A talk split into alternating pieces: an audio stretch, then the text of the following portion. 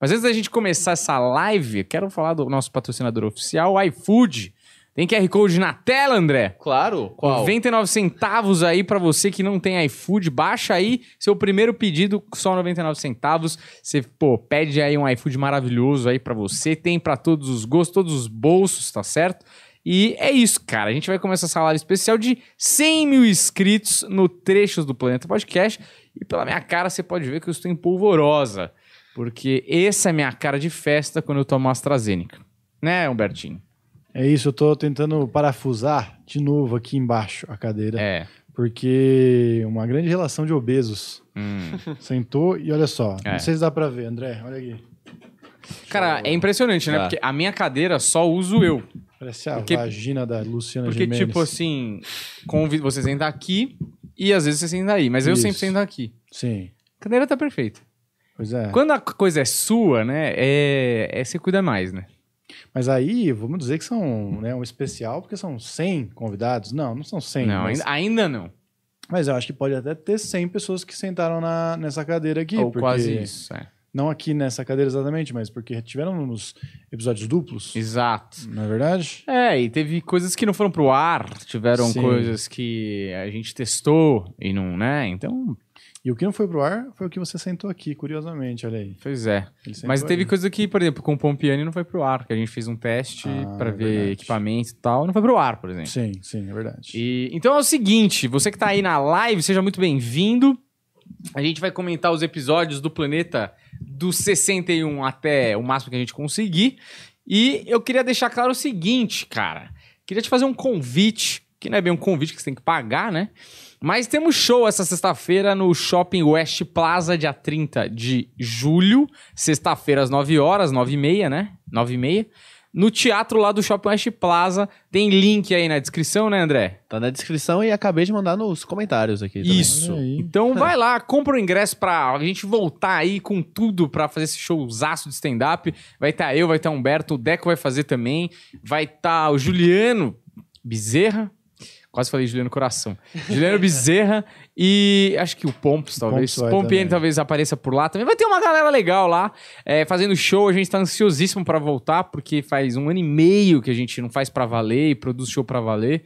A gente fica aí fazendo 5 minutos, 10 minutos, fica com medo, não sei o quê.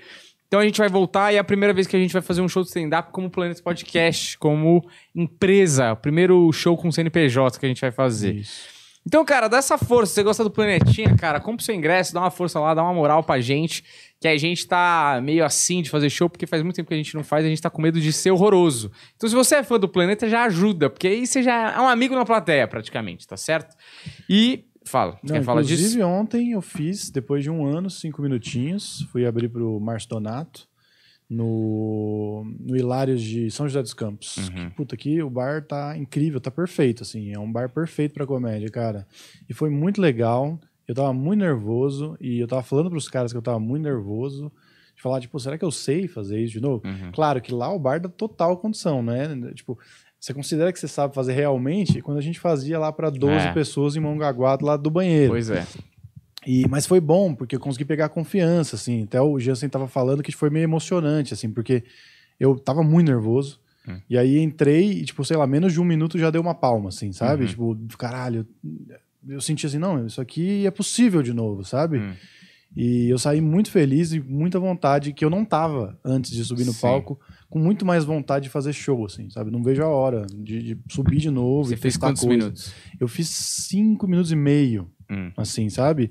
E- mas foi, foi bom no sentido de que eu me senti à vontade, eu consegui improvisar, eu fiz coisa que eu nem ia fazer, porque antes da gente entrar, eu tava conversando com o Martiola, falando da, da noite de, de maconha que gerou meu filho. É. E aí, quando eu subi no palco, e eu, lembrei assim, ah, vou falar, vou aproveitar aqui e vou falar um pouquinho disso. E falei, foi do caralho. Hum.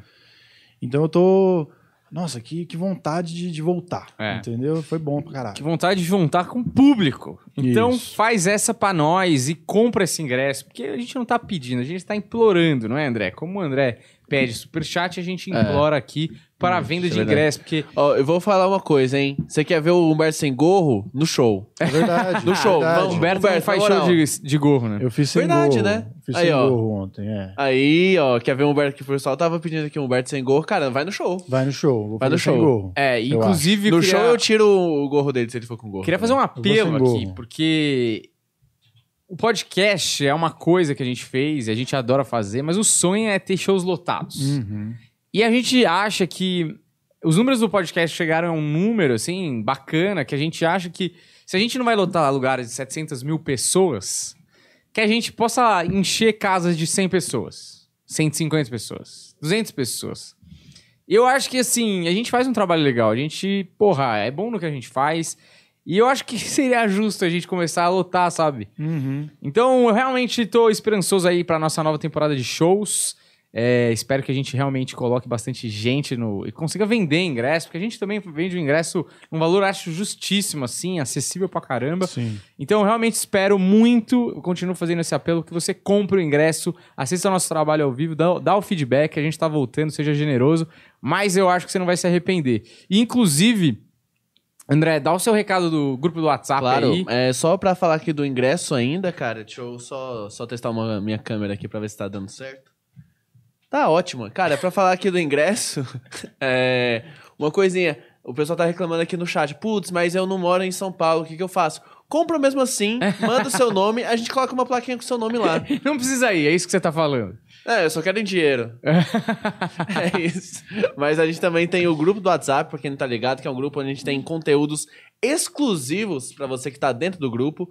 É, o link eu vou mandar, tá na descrição aqui do vídeo também, é o último link da descrição. E vou mandar agora no chat também pra você entrar no nosso grupo. O que que tem lá? Tem foto, tem vídeo, tem o Humberto Sem Gorro. Não, brincadeira, o Humberto Sem Gorro ainda Não, não. tem, vai ter Humberto sem gorro. Vai ter um Humberto Vai ter sem Humberto gorro sem na- no Mas eu não sei, o mistério do Humberto sem gorro é a coisa mais imbecil, porque se você abrir meu Instagram, só tem sem gorro, basicamente. É só dar uma scrollada assim, É, ó. não tem não, nem nenhum mistério.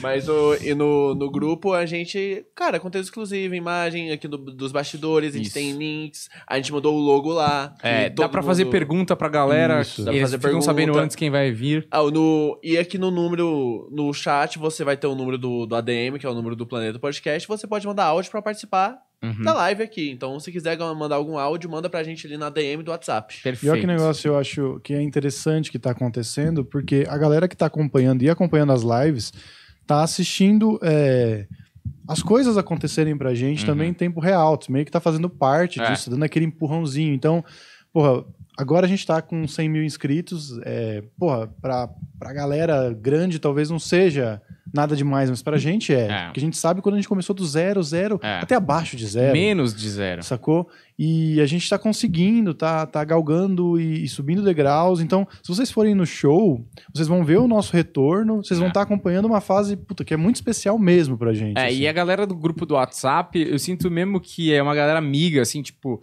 você vai vendo nomes, tipo a Márcia, que sempre comenta, a Eliane, é, o Jacovac, o Vinícius, Vinícius Alexandre. É engraçado, a gente nunca viu essas pessoas, mas de uma certa forma você fala, cara, esses caras são amigos do podcast, Uhum. sabe? Tipo, os caras estão sempre presentes, os caras estão sempre comentando. É, você fala, mano, que legal, o cara tem um carinho animal, assim, pelo nosso trabalho. E o cara nunca conheceu a gente. É. E, e a sensação de amizade, assim. Eu, assim, eu não sei onde essas pessoas moram. Lógico que tem pessoas que moram aqui, tem pessoas que não. E um dia eu espero fazer show pelo Brasil inteiro. Então, que todas essas pessoas que acompanham a gente desde o zero é, tenham a oportunidade de ver a gente ao vivo e eu poder abraçar as pessoas sem querer ser Gugu, Liberato. Uhum. Mas abraçado, tipo, mano, você tava lá quando não era hype, tá ligado? Aham. Tipo assim, a gente não tinha 100 mil inscritos, você já era o cara que falava, mano, melhor podcast, tô aqui, comentava o filme, sugeria, ia no Instagram falar, nossa, ficou legal, ou puta, não gostei tanto. Teve menina que falou, puta, lembra? A gente tava saindo de uma entrevista do Solar e a menina falou assim, cara, muito legal o cineclube que vocês fizeram, essa estreia aí e tal. Mano, mas muda o nome Uhum. coloca Cineclube antes, não sei o que, a gente acatou, porque a gente ouve também a galera, eu acho que é pra eles no final das contas, né? Toda vez que eu leio um hate, eu fico chateado, aí eu leio alguém falando, nossa, que do caralho, eu falo, mano, é pra esse cara que tá falando do caralho, não pro cara do hate, tá ligado? Sim. Então, acho que o show é, é, é o ponto de encontro entre a galera que curte o podcast e curte a gente de uma certa forma, e onde a gente pode encontrar essas pessoas e ter um bagulho olho no olho, ter o, o nosso principal trabalho mostrado. Porque esse trabalho, cara, por mais que a gente ame, infelizmente ou felizmente, ele vai ser sempre o segundo trabalho no sentido de, tipo, ele pode ser a principal fonte de renda. Uhum. Mas assim, no nosso coração, o, o palco é invencível, né? É, nós somos, a gente sempre fala, nós somos comediantes fazendo isso daqui. Uhum. Nós não somos podcasters fazendo stand-up, nós somos comediantes, É. como a gente sempre foi, e agora a gente tá fazendo isso aqui. Exato. E realmente, a gente tá criando uma, um carinho por essa galera. Quando vem algum comentário, às vezes o Deco manda, e aí a gente fala, ah, isso aqui quem falou foi tal pessoa. Porque a gente já sabe É, sim. como aquela pessoa falaria, tá É. ligado? Porque tá sempre com a gente. E eu acho que o show vai ser um ponto de encontro. E talvez seja o comecinho de uma coisa maior que a gente vai fazer, sabe? Uhum. Porque, porra, a gente tomou a vacina, pelo menos a primeira dose agora. É. Ainda não estamos imunizados, mas estamos no caminho disso. E vocês estão ficando também, né? É. Todo mundo vai acabar tomando. Então esse é o primeiro, primeiro dia aí que a gente vai estar lá, que eu acho que pode ser o primeiro de uma coisa muito especial que a É. gente está criando. Então, vão lá, gente. É, Faz um É, esforcinho inclusive, pra o tá pessoal lá. que tá aqui perguntando: ah, eu posso comprar um ingresso e doar pra outra pessoa? Pode Claro, sim, cara. É, lá no Simpla, que é onde a gente mandou o link, é só você colocar o nome da pessoa, pode ser até o seu nome, e você manda o link que o Simpla vai te mandar com o ingresso e manda pra pessoa. Aí ela usa lá na noite, é bem suave, assim. É, eu Caraca, acho que que é, você pode estar fazendo parte de uma noite histórica. E, e É. talvez esse valor do ingresso aí vale mais que um superchat, entendeu? Porque realmente. Depende do superchat, porque se o superchat for mais do que R$14,90, aí o superchat vale mais. Não, mas é um negócio tipo, realmente, cara. é, a gente não podia fazer show, produzir show, Cara, isso é principalmente. verdade. Uhum. E, e todas as vezes que a gente via o número de inscritos subindo, que é o porquê a gente tá fazendo essa live hoje também, que é os 100 mil inscritos do Trechos, é, me subia, cada mil inscritos que sobe, eu fico, mano, é, é mais uma, um lote de ingresso vendido no nosso show. É, é o que me empolga, sabe? Tipo, porque, mano, é um número digital na tela. Mas quando esse número se converte em pessoas no, na, no show, você fala, meu Deus, valeu a pena, sabe? A galera realmente tá comprando a ideia, a galera tá se engajando e tal. E eu acho que é o que a gente tem de melhor, cara. É, Uhum. é a nossa arte, é aquilo lá, tá ligado? Sim. Então, compra o ingresso, participe dessa no- noite que eu realmente espero que seja épica, que seja histórica, porque o dia que a gente for fazer um documentário, provavelmente tudo isso que eu tô Nossa, falando total. aqui vai estar no documentário. E a gente vai ou- estar filmando lá, que eu vou, vou levar a câmera mesmo, Uhum. foda-se, a gente vai filmar o show. E só pra. Aqui, ó, a Bianca Macarrone. A ela- Bianca também é uma de carteirinha. É, né? então, e ela falou que, é, então, não conhece ninguém. Ela quer doar o ingresso, mas não conhece ninguém de São Paulo, cara. e ela, aí, ó, já estamos aqui, ó, nossa primeira. Como que fala? Nossa, no intuito da noite, doa superchat com o valor que você quiser, menor do que o ingresso, né? Porque senão compra o ingresso. E o maior valor perto do ingresso, a Bianca doa o ingresso. não sei. É, eu acho que se o pessoal, se o pessoal doar o superchat falando, ó, estou dando ingresso pra alguém, É. eu acho que a gente pode dar um jeito. Vai ter gente que, É, que vai querer ir é. no show, com certeza. De repente, se você colocar aí no superchat que a sua doação vale um ingresso, é, primeiro que a gente agradece do fundo do coração e a gente vai fazer o seguinte: você vai estar doando esse ingresso pra alguém, tá? Pra, como se fosse um VIP. E a gente, se você não tem ninguém em São Paulo que você queira doar, a gente pode mandar um VIP e falar pra essa pessoa: ó, quem doou esse VIP pra você foi a Bianca Macarrone, por exemplo É. num ato de generosidade Uhum. com a gente. E aí, por consequência, você acabou é, ajudando alguém aí, de repente, não sei. Porque, a gente tipo. faz um vídeo pra galera agradecer esse pessoal que doou um ingresso. Uhum. Porque o intuito do show, cara, é, é legal fazer o show, é legal estar recebendo grana pra fazer o show, mas, tipo, a grana não é o mais importante, principalmente pra esse primeiro show nosso, né? Tipo, de vocês. É, a presença, né? É, assim, É. sinceramente, esse show não é um show que nos, nos vai dar lucro. É. A gente já sabe disso. A gente Uhum. já sabe com os custos que a gente tem lá pra arcar, a gente não vai ganhar nada com esse show. É. O que a gente quer é ter uma plateia É ter lá. a galera lá ver com a- essa com a gente. De pessoas. Não, É e, e assim, é mais que uma galera. Lógico, porra, você quer doar o ingresso pra alguém aqui de São Paulo, tal, que não conhece o nosso trabalho, é óbvio. Porra, aceito pra caramba. Mas no mundo ideal, na minha cabeça, eu quero subir no palco e falar. Quem aqui veio pelo Planeta Podcast conhece o Planeta Podcast? Eu quero ver a todas as mãos levantadas, entendeu? Sim, lógico, é um sonho. Pode ser que tenha 25% de mãos levantadas, pode ser que tenha 10, não interessa. Mas é que eu quero mesmo que porque é engraçado, cara. A gente está saindo pouco ainda, mas eu, eu sou reconhecido. Tipo, ontem eu fui reconhecido. Eu acho bizarro ser reconhecido. Eu tava no mesmo bar que o Cortez e o cara veio falar comigo. Vocês estão ligados nisso? Tipo, eu tava, tava passando o Flamengo São Paulo, eu sou São Paulino. E aí eu. Alguém gritou gol, fui ver na TV. Aí eu levantei da minha mesa, fui ver, porque a TV não dá pra ver ali de onde eu tava. E aí o cara. E aí eu olhei e falei, puta merda. Aí o cara falou, aí, Daniel, sabia que você era São Paulino, hein? Eu olhei pra mesa e falei, mano, não sei quem é esse cara. Ele falou, você é do podcast, né? Ele falou, mano, seu podcast é um que eu mais gosto. Eu falei, caralho, eu, eu fico muito feliz. Você fez ele comprar o ingresso do show? Não, eu não fiz. Ter eu, feito, eu, você eu, feito a propaganda. Eu não fiz porque ele era carioca, ele ia voltar pro. Tô brincando, não sei. Mas assim, é, eu quero ver essa galera no, no, no show. Sim. Porque, meu, eu, eu fico muito agradecido mesmo quando eu vejo um comentário positivo. Porque, pelo mesmo motivo que o cara que tem um- deixa um comentário negativo, ele não teria. Na minha cabeça não tem porquê. Às vezes o comentário positivo eu também acho que às vezes não tem porquê. O cara pode assistir, curtir, não comentar, não dar like, não se inscrever. E o cara vai lá e faz esse afago assim na gente. E, e é importante, assim, a gente fazer esse meet and greet com a galera e agradecer de uma certa forma, porque realmente. Eu acho que a gente fez um bagulho especial. Eu acho que a gente não, não tem noção é, do movimento que a gente participou. Daqui a alguns anos talvez a gente consiga ter. E olhar pra trás e ver o que, que a cena do podcast videocast virou. E ver que a gente tava lá, assim, não desde o começo, mas sim, um dos primeiros, assim. Então, é, mais uma vez eu faço esse apelo pra vocês comprarem o ingresso. Se vocês não puderem ir nessa Ah. vez, a gente vai fazer mais shows. Temos, temos um superchat e temos gente aqui no chat falando, ó, o William Las, La, Ladessa, ele falou, tô comprando dois ingressos, mas gostaria que vocês sorteassem. Porque infelizmente não consigo ir ainda. Vamos organizar isso no chat do, do Instagram? Tipo, gente, se você comprou ingresso é, e quer doar pra alguém, manda pra gente no chat que a gente organiza pra chegar em alguma pessoa que segue a gente lá.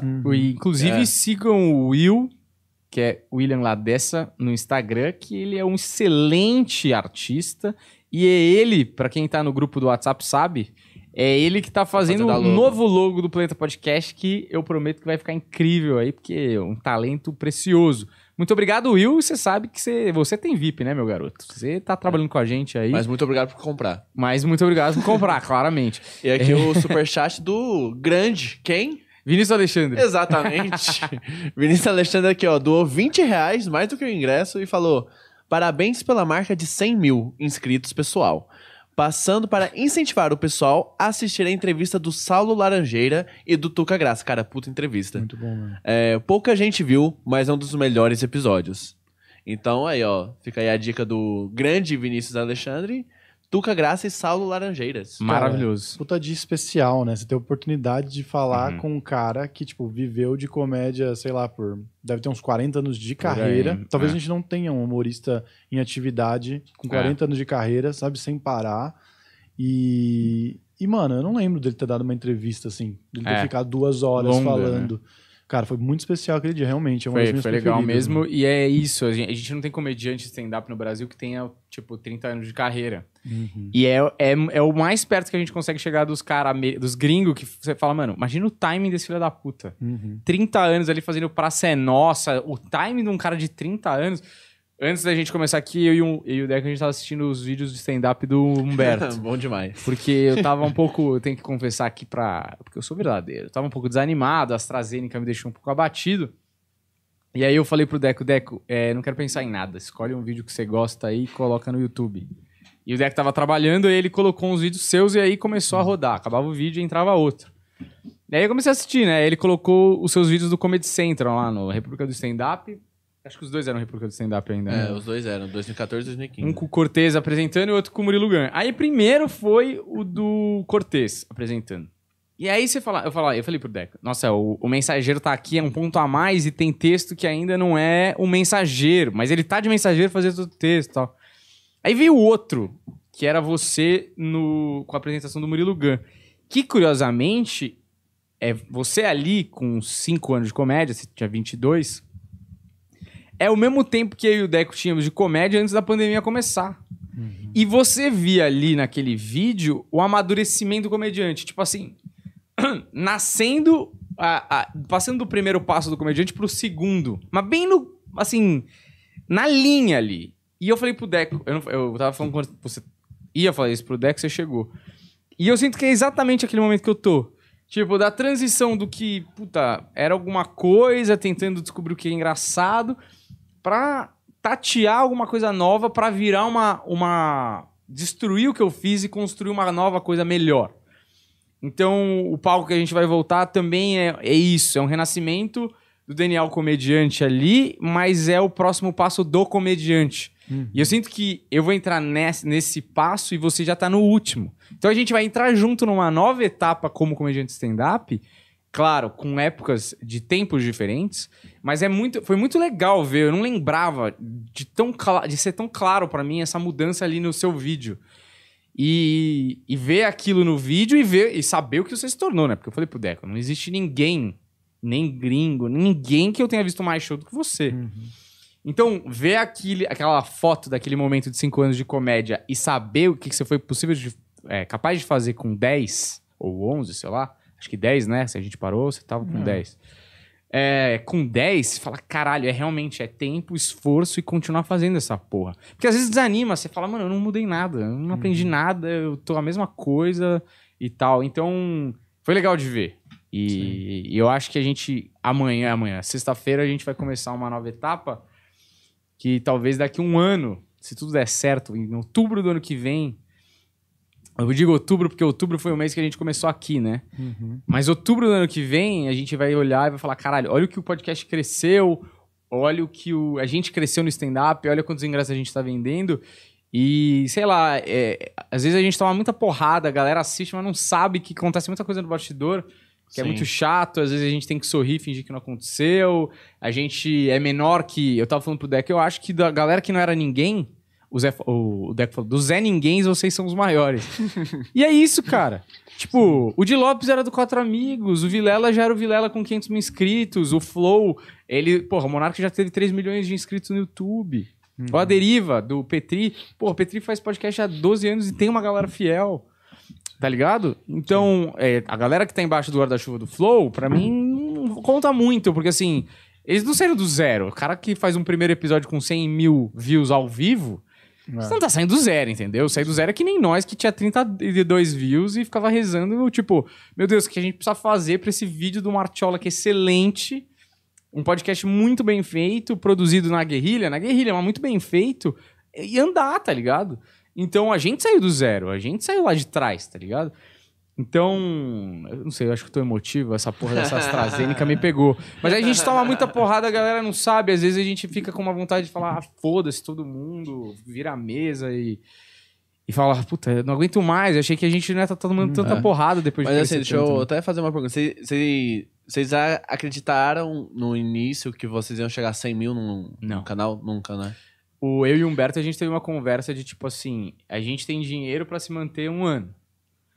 Quantos inscritos a gente precisa ter em um ano pra gente falar, vamos pro segundo ano? Aham. E a gente chegou na conversa que se a gente tivesse 10 mil inscritos, a gente continuaria. E continuaria? É. Se não tivesse 10 mil inscritos, a gente ia desistir. Mas a Show. gente bateu 10 mil inscritos em um, dois meses. Caralho. Então a gente, com certeza, tá muito maior do que a gente imaginou. Mas a gente não sabia que a cena do podcast ia virar desse jeito né? também. É. Na hora, a gente foi antes da onda, tá ligado? Sim, sim. A gente entrou na hora certa, né? É. Mas sabe que isso que você falou é muito do que eu tava falando, assim. Porque é, a gente vai voltar e a gente vai se destruir de novo, né? É. Tipo, tudo isso que eu passei aí, joga no lixo, É. tá ligado? Não, não joga no lixo porque eu Faz absorvi, parte do. É. sacou? Mas eu vou, eu vou voltar e vou me destruir de novo e a gente vai recomeçar de novo. Uhum. E o nosso objetivo no fim é gravar um especial de comédia. Ah. Então esse é o primeiro dia do retorno aos palcos pra criar um negócio novo que a gente quer transformar num Uhum. especial um dia. É, é o dia 1. É o dia 1. Um. É. Então, Ó, gente- é um dia especial. Então não vai, não vai ser uma plateia, vão ser testemunhas, eu acho. A gente tá aqui, ó, recebendo áudio de ouvinte. Vou colocar. Boa, hein? coloca Vamos lá, aí. esse áudio aqui é do Jonathan Salles e eu não sei o que que é. Jonathan Salles, grande fã também. Grande fã, ele é de Goiânia, se eu não me engano, né? Ele é de Goiânia? Acho que é, ele tava perguntando aqui no chat quando a gente. que- Deixa eu ver aqui se é de Goiânia mesmo. É, Goiânia, ele tava perguntando no chat quando a gente vai pra Goiânia. Cara, eu acho que se a gente conversar com o Marcos lá do Guardians, rola super, assim. É. Ainda mais que eu já sou de lá, então já tenho. Você já tem lugar pra ficar. Fica em casa. Mas vamos lá, aqui pro áudio dele. Boa noite, Deco, Humberto e Varela. Gostaria de parabenizar o Planeta Podcast, dizer que eu sou fãzaço, acompanho há pouco tempo, mas estou gostando muito. Espero que vocês continuem crescendo e quero ver um show de vocês aqui em Goiânia. Um abraço. Aê, Porra, valeu! Porra, da hora, da Esse hora. é o Nossa, tipo de mensagem hora, que a gente gosta, né? Total, Maravilhoso. Total, total. É, muito obrigado. Ele sempre é participativo no, no grupo do WhatsApp. A Sim. galera às vezes acha que a gente não sabe. A gente sabe de tudo do grupo do WhatsApp, tá certo? É que você não sabe, mas a gente tá lá. Quase lá, né? Mas aí a gente acompanha, é isso que eu quero dizer. É, eu passo tudo, gente. Eu leio tudo, passo tudo. Às vezes eu não respondo, que é coisa demais também. Cara, muito obrigado. Que bom que você gosta e que você tá acompanhando e que você curte. E eu acho muito do caralho quando o cara vê, gosta e participa. O cara Sim. manda uma montagem. Uhum. A gente, porra, eu nunca imaginei. O Deck falou. Eu, eu tava pensando nisso esses dias no. Uma menina fez uma, uma charge minha, tipo, um desenho Aham. meu. E você fica, caralho, a menina gastou um tempão aqui fazendo isso. Por quê? Eu não sou famoso. Você vai abrir o Instagram dela, ela é desenhista tal, claro. E tem o Porchat, tem o Ventura, tem eu. Assim, ela não postou, né? Mas ela me mandou, mas ela gastou tempo ali. Sim. Só ela- é, é muito incrível, assim, tipo, receber essa parada. Eu não quero dar uma de Fiuk aqui, do eu amo vocês, galera. mas é, eu sou, eu- é realmente, tipo, muito louco, assim, é, a gente com uma ideia muito, assim... Puta, vamos fazer isso que eu acho que vai ser legal e uma galera se apegar a gente e ao programa com tanto afinco, assim, né? Cara, e a interação entre eles lá, quando às vezes eu tô aqui. Eles pego- parecem amigos, né? Cara, é muito do caralho. Sim, é, é, muito da hora. É vai muito da criando hora. um, um micro-universo, assim, e uma coisa muito legal, que assim, que eu acho que simboliza, né? Uhum. Significa o que a gente tá falando, que quando a gente começou a fazer os posts, eu falava, ó, vamos colocar planetinha, porque um dia essa gíria vai pegar. e aí o Varela falou, até parece, ninguém vai chamar de Que planetinha. ridículo. Cara querendo emplacar. E agora no grupo o pessoal se refere ao planeta, quer dizer, o planetinha, como planetinha, com carinho, É. né? Porque planeta Temos, é muito aqui, formal. ó, temos É. aqui um superchat e um áudio. Outro áudio de uma pessoa ilustre no É. mundo dos podcasters. Vou falar quem depois. Aqui, ó, o superchat do Felipe Messa. Ele falou assim, ó, cinco reais. Parabéns pelos 100 mil, pelos 100 mil. Mais que merecido. O melhor podcast do país, sem dúvida. As melhores pessoas. Estarei lá no show, conte sempre. Boa. Como sempre, desculpa. Ah, tá. Eu- Felipe é brother, Felipe é brother Felipe pra é caralho. brother. Sempre ia nos nossos shows. É, Puta brother, mano. Obrigado antes. por tudo sempre, viu, velho? Obrigado, obrigado pelo superchat. Sério. E eu acho que isso é amigo de verdade. Amigo de verdade manda superchat. Amigo de verdade tava lá antes da gente ser qualquer coisa. A gente Uhum. tinha É. que. Puta que pariu, até entregar flyer em Moema chovendo a gente já Nossa, fez, eu e o. Humberto. Então é, é isso mesmo, velho. Ó, mas o... Quem tá agora também é amigo de verdade, tá bom, Varela?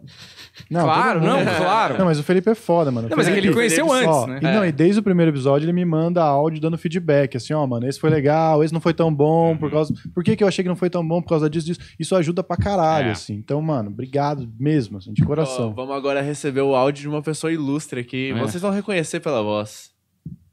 Aí, seus malucos, é, vim aqui ó para dar os parabéns para vocês. Gosto muito do podcast de vocês e fico muito feliz em ver vocês aí já fazendo show em teatro.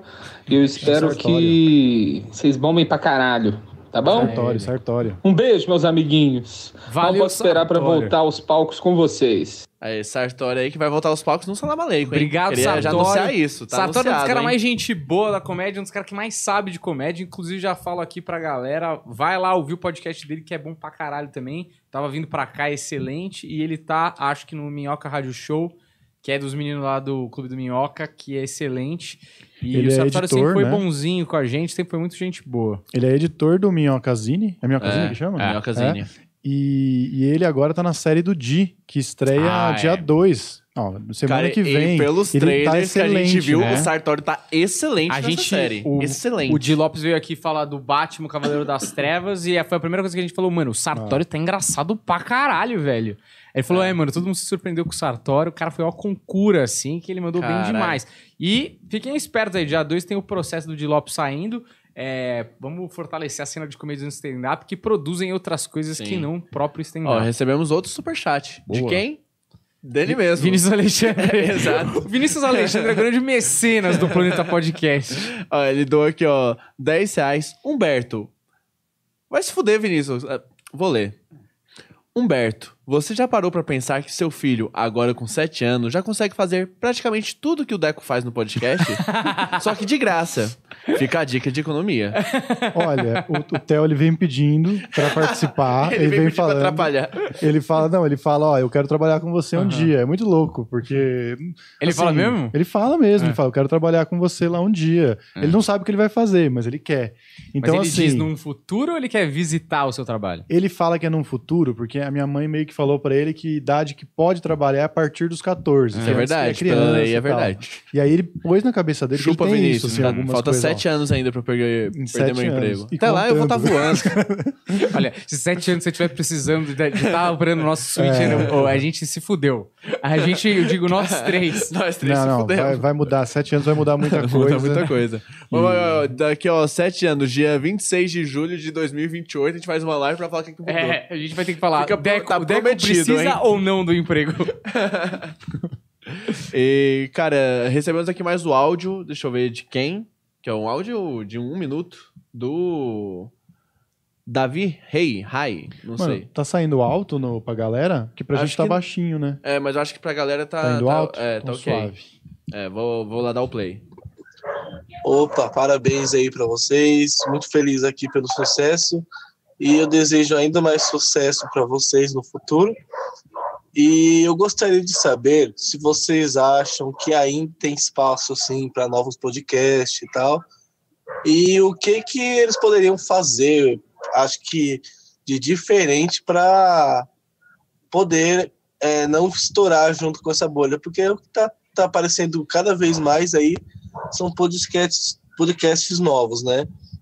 Então, o que eu acho é que deveriam ter no- é, novos podcasts com diferenciais e tudo.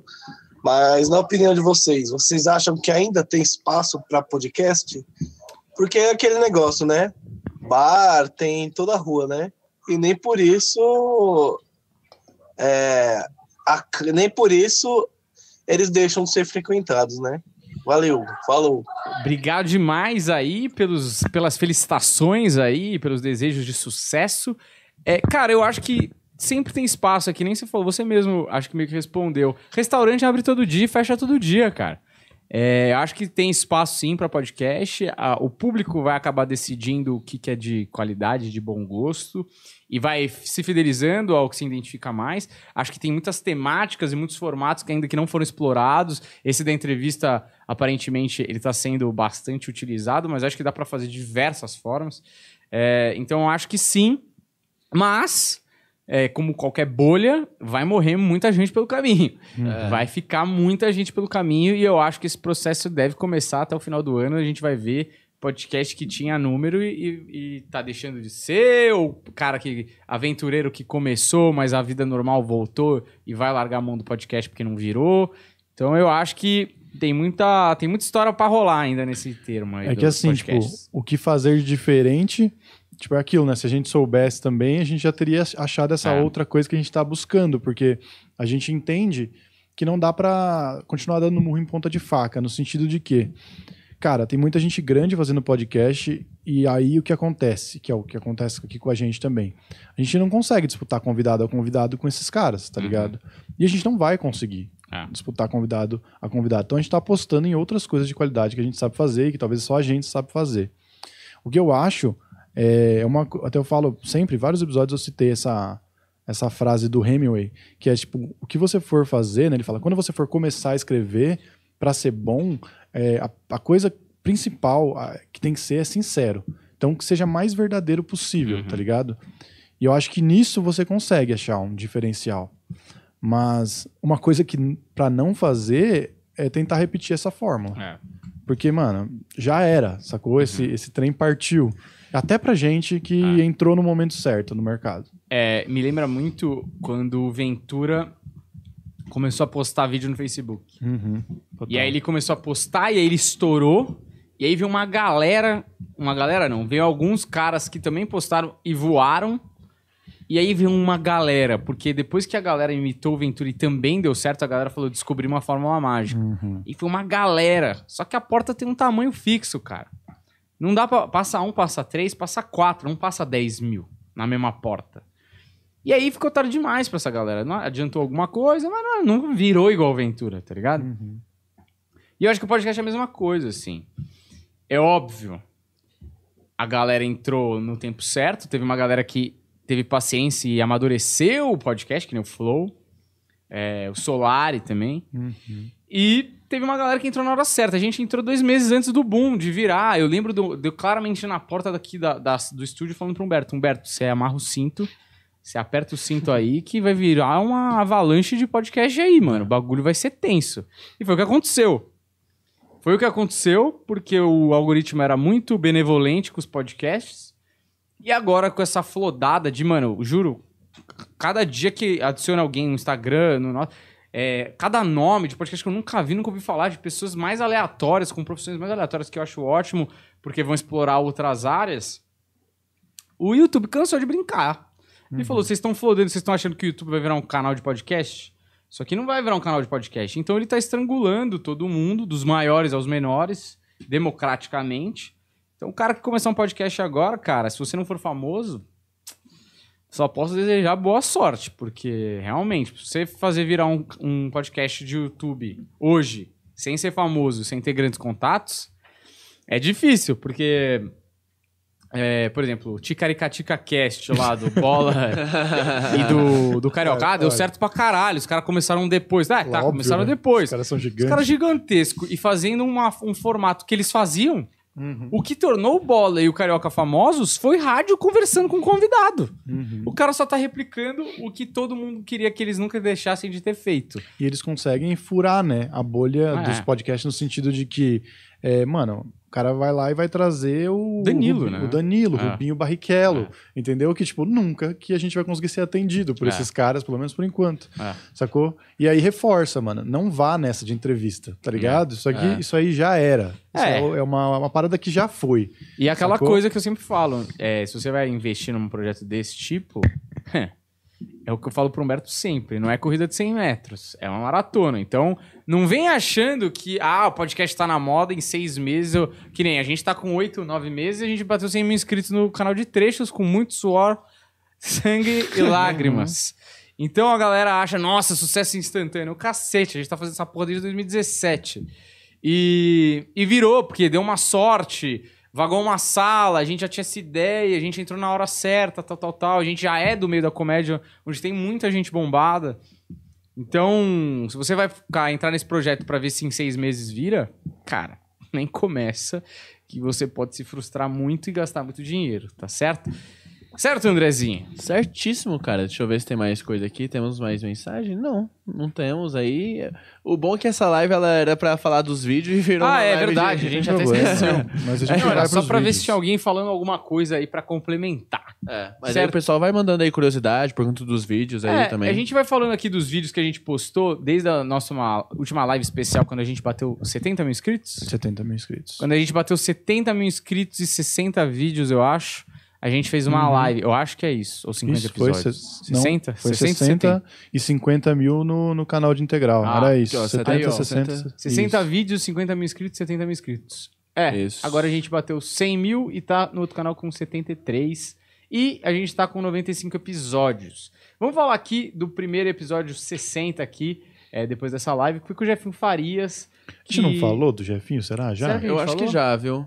Vamos Acho começar que com já, segredos porque, polêmicos? É que a- as lives. Os eu segredos se polêmicas foi o que falando falar, sobre, né? foi falando sobre o É. episódio, os episódios. É o meta do 30, meta. É. Acho que o Dr. Hemp, eu acho que. Vamos falar de A gente Dr. comentou, Hemp. mas é, acho legal. Ah, é, a gente passou um passando. Dr. Hemp é um episódio que não foi muito bem porque a gente acha que o YouTube, ele deu um sinal amarelo pra gente porque É. falava sobre maconha. Mas assim, foi escroto, porque um monte de coisa aconteceu naquele meio tempo da gente lançar que ele já saiu prejudicado. Ah, Ele não, não teve o alcance que vinha tendo, então ele já saiu cagado. é. E aí o assunto é complicado, talvez, não sei, talvez dentro da, da, da nossa bolha não tinha tanta gente que curtia, tinha gente até que tinha um certo preconceito, tomou umas pancadas esse É. episódio. E é um baita episódio, né? Puta episódio foda. É um episódio clínico, é um episódio médico, na verdade, falando sobre maconha pra tentar desmistificar essa erva que por muitas décadas aí, nessa guerra contra as Uhum. drogas, principalmente liderada pelos Estados Unidos, no governo Ronald Reagan, é, criou vários bruxas em cima da maconha. E eu acho que é importante a gente ter uma opinião científica, ou pelo menos um médico que acredita na cannabis, que pode acabar curando e ajudando muitas pessoas. Eu acho que talvez seja um dos episódios mais jornalísticos do canal. Uhum. Importantes, assim, no sentido de é, um tema social mesmo. Sim, eu, eu ainda tenho. Eu fico chateado por esse episódio não ter virado, não só pelo. Eu vou parecer muito maconheiro agora, né? Não só porque foi um bom episódio que eu tenho orgulho de ter feito, que a gente foi o primeiro, acho que, eu trazer alguém dessa área, mas porque eu acho que é um assunto que as pessoas precisam saber, tá ligado? E eu vejo, tipo, a- apesar de não ter dado tanto view, reverberou, assim, até na minha família, É. sabe? Tipo, é, minha mãe tá cogitando e, e fazer o tratamento e tudo mais, que ela já buscou em diversas outras coisas e não conseguiu. Uhum. Fiquei sabendo que uma tia minha no interior também tá indo agora fazer o tratamento. Que, cara, é isso. É, por, por muito preconceito em cima, às vezes até vidas deixam de ser salvas, tá ligado? exato. Então, tenho muito orgulho da gente ter feito essa porra aí. Maravilhoso. E Já estamos aqui no Bitar, é isso? Isso. Ah, tá. É, Fabrício Bitar também, o baita. Esse episódio, ele, ele é bem simbólico. Opa! Seu futuro o Deco depende até de quer você. assistir. É, na verdade, esse episódio é bem simbólico porque... Super Roleta Bradesco Porque o Visa. planeta, a cada 30 é, a gente não fala, às vezes, a gente você gira a roleta e concorre a tá produtos falando Marvel e kits gamer. Bradesco Cadastre. que... Ah, des- Bradesco patrocina nós. É, Desculpa. é, Pode ir. Olha aí, tem episódio que fazia tempo que eu não vi. O- é, por que, que ele é simbólico? O Fabrício Bittar ele é diretor dos filmes do Danilo Gentili. E o, o Planeta ele tem essa, essa, esse conceito de trazer comediantes, trazer temáticas específicas dentro de séries e tem uma parada com arte, que é trazer um diretor, trazer um, às vezes um chargista, que talvez não seja um comediante, talvez não esteja dentro de uma série, mas ele atende o conceito do planeta de trazer alguém que produz arte no um país dificílimo de produzir arte e de ganhar medalha. Certo? Sim, e foi foda. Tipo, é, o Vini, nosso editor, eu gosto muito quando o Vini gosta do episódio, porque o Vini ele vê todos. E às vezes ele vem e fala, mano, que episódio especial, que episódio bom. E o do Fabrício foi um desses, assim. É exatamente que- o episódio bom que ninguém vê, né? É, então, uma pena, assim, porque é um episódio que, porra, se você gosta de comédia e gosta de ver entrevista com um comediante, esse é um episódio que desmistifica, assim, muitas coisas de criação, sabe? O Fabrício, ele foi muito... Ele é, um- ele é o tipo de artista que eu gosto, que é diferente do cara que veio aqui e não foi pro ar, sabe? Que ele é um artista que ele não se leva a sério.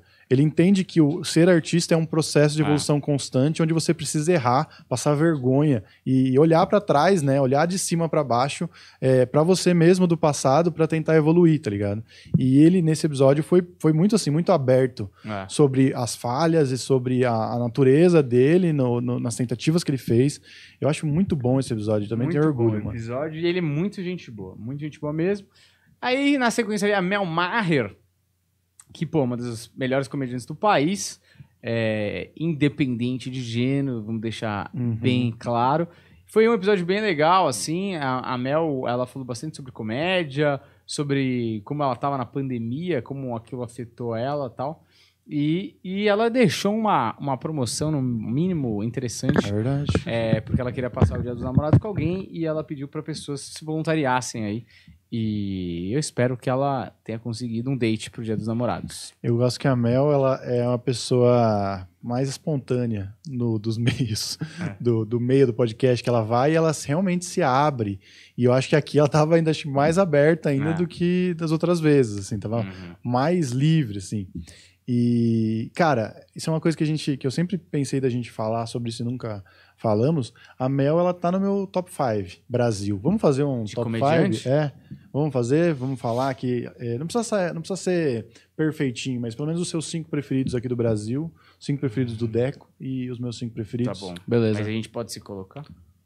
Eu acho que se colocar, Deco, Berto, Daniel. eu acho que assim, é, Piane e Juliano. Vai lá no show sexta-feira, É, cara. Sexta-feira é esse elenco, os cinco melhores do Brasil. eu acho que aí tira um pouco da surpresa da, da entendeu? Da dinâmica. Sei. Então vamos colocar outras pessoas. Tá. Vai, então eu já aí. tenho. Eu posso começar. Posso Vai lá, começar. vai lá. Cara, não nessa ordem, mas gente que eu curto muito. Nigel Goodman. Cara. Odeio o que ele parou de fazer. Sim, o Nigel era um cara que eu curtia muito. bom, mano. O Nando Viana eu também gosto. Deixa eu ver. O Nando. O Luca é uma puta referência pra mim, porque, tipo, eu faço muito show com o cara e eu, eu acho que a gente tem a mesma linha de raciocínio e acontece uma coisa que, no meio do meu show, eu noto que eu tô imitando alguma coisa do, do Luca sem querer, sabe? Acontece com vocês? Tipo, você vê tanto um cara que você, tipo, sei lá, o Luca ele segura o microfone com as duas mãos. E teve um show que eu tava segurando igualzinho, eu falei, puta, eu tô, tô imitando, mas, tipo, inconscientemente, Mas sabe? legal você citar É. um brother tá junto, assim. É, do mas o. Luca, o Luca eu Da gosto. geração também. É, então, o Luca eu É. gosto muito dele. O último show que eu vi dele foi no Minhoca, cara, um dos melhores shows que eu já vi ele fazendo, assim. Um texto sobre ele ser pedófilo, maravilhoso. É, que tinha muita realidade. Muita né? realidade, cara. É. é, porque Eu a comédia- lembro quando a a, gente comé- sai, a comédia, quando ela vira verdade. Tá fazendo é muito stand-up na área de playground do McDonald's. É. É que agora que o PC Siqueira foi cancelado, a gente precisa de um novo pedófilo pra gente amar, né? E... Ele cumpre todos os requisitos. Exato. Cara, Luca, Nando, Nigel. Gosto muito da Mel. A Mel é, tipo, foda pra caralho também. Deixa eu ver. Puta, falta um e aí é difícil. Deixa eu ver. Cara, eu acho que o Ventura é uma puta referência também de. Não só de. Eu não gosto. Não é que eu não gosto. Eu entendo que o cara é foda, mas não é o meu estilo de, de comédia de assistir, sabe? Mas eu acho que ele é uma puta referência na comédia de saber conversar com o público, assim. Então é uma coisa que eu tento buscar muito, assim. Não o público dele, porque eu não sou da quebrada. Mas um. De, porra, saber como conversar com a, com a plateia que você quer ter, sabe? Eu acho que isso é bem importante, assim, também. Eu acho que esses cinco são boas bem escolhas, bons. boas escolhas. E aí? E Quer você? falar o seu primeiro? Quer falar o meu? Ah, é Murilo Couto, pra mim, hoje, ele junto com o Rodrigo Marques. Mentira, eu tiro o Ventura e coloco o Murilo Co. Ele junto com o Rodrigo Marques lideram pra mim aí uma, uma coisa diferente, assim, de, de nova e de ter público, e de ser grande e tal. Acho que os dois são foda. Acho que a Bruna Luiz, porra, não tem como não falar, os números dela são absurdos, assim. E ela realmente consegue. Porra, ela trabalha pra caralho, ela tem uma garra fodida. E ela tem números, assim, impressionantes, assim, de passar o Afonso no YouTube. De, mano, você fala, caralho, é uma raça absurda, assim. Inclusive, ontem a gente tava falando sobre ela. A gente não, né? O pessoal lá da, da casa tava falando que ela tá vendendo igual o Ventura. Hum. Os números dela de venda de ingresso, mano, estão iguais aos do Quem Ventura. tava falando? O pessoal do, do, do bar, né? Ah, do, tá, do- você tava no show lá. no Hilários. E, mano, do caralho, porque é isso também, né? A gente assistiu a Bruna Luiz sair do nada. É. A Bruna Luiz fez open no meu show, mano, quando ela vinha de Curitiba, falando assim. e, porra, no Comédia Império, quando tava eu, o Márcio, que era o Martiola na época, e, porra, ela fez. Eu lembro dela fazendo cinco minutos lá, e, porra, já era legal, entendeu? Então foi, foi do caralho ver o crescimento dela, assim. É. Eu acho que eu também colocaria nessa lista o assassino dos palcos. Assassino é dos Palcos? Igor Guimarães. Ah, o Iguinho. Ninguém verdade. atropela como o Igor, cara. É. É, impressionante, assim. O Igor fazendo 20 minutos no Bara é uma força da natureza, assim. E Bertinho. Russo, né? Não, não vai me colocar, a gente não vai se colocar. Não pode colocar? Não. Eu achei que Eu, eu podia deixo você me colocar. O Jansen falou ontem um negócio que, mano, é real, assim. O Jansen, que é outro cara foda também, um dos Esse é um melhores cara que, que a dá gente pra tem. colocar também. Ele falou, é, daqui uns anos, a gente não sabe isso ainda, mas daqui uns anos a gente vai olhar pra trás e vai ver que o Igor foi um dos maiores, assim, tipo... Tá ligado? Aquilo que a gente fala do, do gênio, do Tiririca, do Golias, que é um cara que é uma outra, outra coisa, assim. Tipo Robin Williams. Sacou? O, o Igor vai ser esse cara, assim, que. É, lógico, assim, não- a comparação não é, não é seca, entendeu? É claro que são estilos diferentes de, de, de produzir. Mas ele é um cara natural, ele é um Messi, assim, que, mano, esse cara sempre vai ser muito Uhum. engraçado e inatingível, tá ligado? E fazer um negócio muito especial, assim. Então, é, eu não vou colocar o Humberto, que ele não quer. Não, porra. não é Mas é, eu vou colocar o Jansen, que é o melhor mestre de cerimônias do Brasil. Cara, já sim. é foda. Então, você fazer um, um, um line-up com esses cinco, irmão. Foda Pois pra é. caralho. O Inclusive, melhor Jansen- MC do, pra mim, o Jansen é o melhor MC do Brasil e é o cara mais eficiente, assim. Ah, mas o que, que é eficiente? Eficiente é não importa o show. Não importa, porque às vezes o Igor, que é um destruidor de plateia, dependendo da plateia, ele vai pegar e vai se fuder. Cara, é Uhum. verdade. Apesar de ser raro, é, o Igor, pode acontecer com o Igor. Uhum. Com o Jansen, a chance disso acontecer É. é, muito pequena. Talvez né? seja um dos poucos comediantes que não importa mesmo ó, se é pra velho, se é pra rico, se é pra pobre, se é pra... O Jansen, ele tem textos muito família, muito populares no sentido de alcançar grandes massas, independente de classe social, idade, etc. Eu acho isso uma qualidade, assim, absoluta, porque você nunca fica inseguro, cara. Tanto Uhum. faz o que você tá fazendo. Jansen, puta vacina boa, né, também. Puta vacina boa Né, e é um baita né? planeta. Jansen num planeta gigante. A vacina AstraZeneca ela cobre 75%, 85%. Do Janssen ela cobre ali uns, uns 45%, talvez. E já tá bom, dá pra salvar uma Tá perna. tá bom. Mas ele é incrível mesmo. E, e acho que ontem, é, muito do, do, do meu retorno ter sido tão bom foi porque o Jansen abriu o show. Porra, e quando o. Jansen abre o show, ele te entrega de um jeito que, mano, é Bandeja, né? só chuta pro gol, tá ligado? Tipo, Aliás, A se você tem- vai mal depois do Jansen num show lotado, numa comedy club, Desi... Não, desiste, desiste. Ó, a gente tem dois superchats aqui, hein? Um da Jéssica Polato, doou 20 reais, falou assim, ó. Pra mim, o melhor podcast. Fora que o Varela é um colírio para os meus olhos, É todos os dias. Aí, Maravilhoso. entre parênteses, fica a dica pro Napoli Tinder aí que não esqueci. Caralho, lá da É Bia ela? Napolitano. Que, acho que teve gente mesmo que falou disso quando a. Bia Napolitano veio aqui. Ah, muito obrigado. Jéssica tá sempre presente no Instagram também aí. é, aprecio muito quando as pessoas vão lá no Instagram e falam com a gente, porque as pessoas acham que a gente é estrelinha. Teve um cara que falou assim: Nossa, pra uma celebridade você até que é aberto. Celebridade. Você, você até que é acessível. Eu falei, mano, com o que ele acha que ele tá falando? Com o Fábio Assunção. Então vai lá no nosso, Instagram, aproveita e segue lá Humberto Rosso, é, Odan Varela, com dois L's, e Odeco Machado. Vamos dar aqui no chat. E aí, continuando. É, esperando logo tudo melhorar pra vocês fazerem uma tour pelo interior de São Paulo. Emoji de beijo. E onde que é a cidade? que é? Ela Isso é importante, porque, ó, Polaco. Não sei. dia Ah, 14... Polaco, não, não, na não. cidade? Não, não sei. Eu só, eu só peguei o sobrenome, tipo. É, Você entendi, tipo, Vieira. é de que era- Oliveira, sabe? Aham. É, dia 14 a gente tá no, no Black House Clube de Em Comédia Sorocaba. em Sorocaba. Então, Top. se for perto, mano, É. vai, entendeu? hora. É. 14 de... 14 de 14 de agosto. agosto. 14 de agosto sábado. em Sorocaba no Black House, Casa de Comédia. Vai lá também, se você é do interior, fala, ah, essa cita não dá pra ir. Pô, já fique esperto que em Sorocaba a gente vai fazer um showzão lá numa baita casa de comédia, uma das maiores do Brasil. o segundo superchat dela que está voltando, hein? Quem? Ela que volta com animação. Eliane ou Cris? Veridiana Selmy. Ah, Olha, vegana. Junto, a, crer. a vegana, junto com o W. Schubert, falaram aqui, ó. Terminamos nossa mudança, ou estamos terminando, e conseguimos ainda pegar um pouquinho do planetinha ao vivo hoje. Boa! Aí tá? Aí ela mandou aqui a mensagem com muita animação. Ela falou: Aê! Finalmente, eu e o W. Schubert. Ela chama ele de W. Schubert. animação através da o? Deco, ele fez Eu uma sou ator. interpretação. Eu sou ator, Macunaíma. É, deixa eu fazer de novo. Aê! Finalmente, eu e o W. Schubert estamos conseguindo assistir o Planetinha, Planetinha, Planetinha, tá vendo? ao Planetinha. vivo novamente. Parabéns pelo sucesso. Olha aí. Muito Aí, obrigado por vocês sempre acompanharem. E o pessoal que acompanha a live é o pessoal raiz, né? Planeta Sim. Raiz. A gente já tá começando a criar a galera raiz. Não tem o Nutella, porque não teve tempo de ter o Nutella. É, não tem Nutella. Só tem a galera raiz. Nutella ainda. Ó, Mas, ó, a, ela- a Jéssica falou que ela é de Bauru. Ah, boa, tá boa. Ótimo sanduíche. Vamos esperar É, um aí pouco o longe de Sorocaba. Chamar a gente pra Mas fazer se um você, pô, tiver no pique, meu, pega aí a Castela e vem, entendeu? Eu não falei meus top 5, deixa eu falar meus É, top fala aí, 5 fala aí. aqui. É bem rápido, ó. Murilo Couto, Rodrigo Marques, é, Mel Maher, Nando Viana.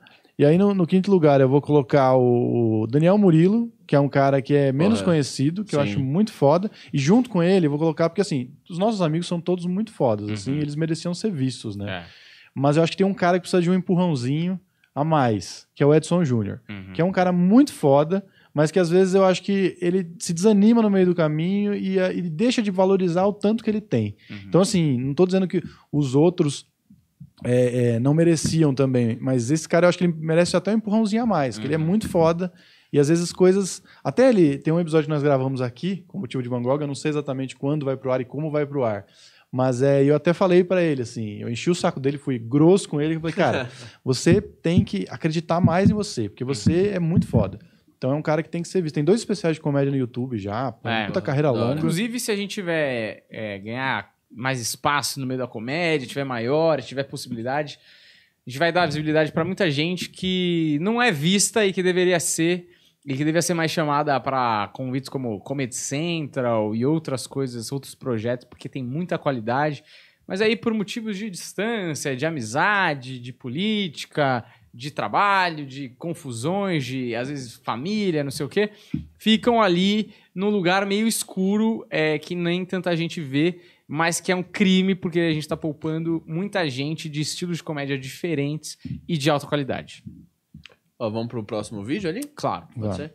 Eu acho que o próximo ao vivo Sobe aí, falando, porque a gente acho melhor a falando gente- mal dos outros, né? É, É, só falar vou fazer outros eu uma breve gosto. fala, uma breve menção às lives. As lives é um, é um momento que a gente extravasa, fala groselha e a gente brinca muito. Tem uma galera que não entende que a gente mete umas thumb completamente é, clickbait, Uhum, porque a gente tá fazendo uma sátira da, da própria formato podcast aqui. exatamente. E a galera fica brava. Ai, eles só fazem clickbait, nem falaram mal dos outros. Essa até a gente cumpriu, mas tem umas que a gente não cumpre. Que é uma zoeira, cara. Na verdade, a, a live é um convite a um bate-papo aberto com quem gosta do nosso trabalho, quer perguntar alguma coisa, quer sugerir alguma coisa, quer só falar uma groselha com a gente aqui, ver a É. gente se divertir, certo? Teve Mas, um cara ó- que, que entrou no grupo do, do, do, do WhatsApp semana passada que a gente usou do DJ Ives. Ele, vocês vão falar mesmo com ele? Vocês vão ligar? É tudo fake news, né? E aí bravo. ele saiu. Não, mas pior que esse, teve uma mulher. É uma mulher? É, Um teve cara. uma moça. Teve uma mulher, porque no final da live a gente ligou pro DJ Ives de mentira. Obviamente, de mentira. Como é que eu vou ter a porra do telefone? Eu não tenho telefone pra convidar quem eu quero, às vezes, pro podcast. Você acha que eu vou ter o telefone do DJ Ives? Aí eu peguei o celular no final da live pra fingir que eu ia ligar pro DJ Ives, mas era tudo uma encenação. E eu liguei pro celular do Humberto, obviamente, que tocou, tocou e caiu na caixa. Quando caiu na caixa, a gente deixou uma mensagem como se fosse pro DJ Ives. e pra mim, na minha cabeça, era óbvio, óbvio. que todo Não, o telefone do. Humberto vibrou na mesa, É, cara. na Era óbvio que todo mundo ia sacar que, mano, não era o DJ Ives. Primeiro comentário da, da, da live era: Nossa, eu não acredito que eles ligaram. Eu achei que eles iam ligar e alguém, outra pessoa ia atender. Eles ligaram de verdade, tô até passando mal. Aí você fala: Meu Deus do céu, essa mulher assiste Avatar e acha que realmente tá rolando aquilo lá. não Não, é que ela também documentário. esteja pregando uma peça na gente, assim. Mas o fato é que sempre vai ser. É, A live é isso, é uma sátira desse mercado que a gente tá. exato. Então a gente sempre vai estar colocando coisas absurdas. Só que agora sim, sempre vai ser absurdo. Você assiste se você quiser. É. Um dia pode ser que a gente ligue mesmo pro É, DJ é, Ives, exato. entendeu? Então Ó, aqui um o, o Vinícius Jakovac, ele mandou aqui no, no WhatsApp, ele falou assim: falem mal de alguém em homenagem a essa, essa Esse live. né?" episódio, Ele ó, já mandou o nome, ó, do Ray Bianchi. Rei Bianchi, pô, Rei Bianchi, que é um cara que eu tenho medo de convidar.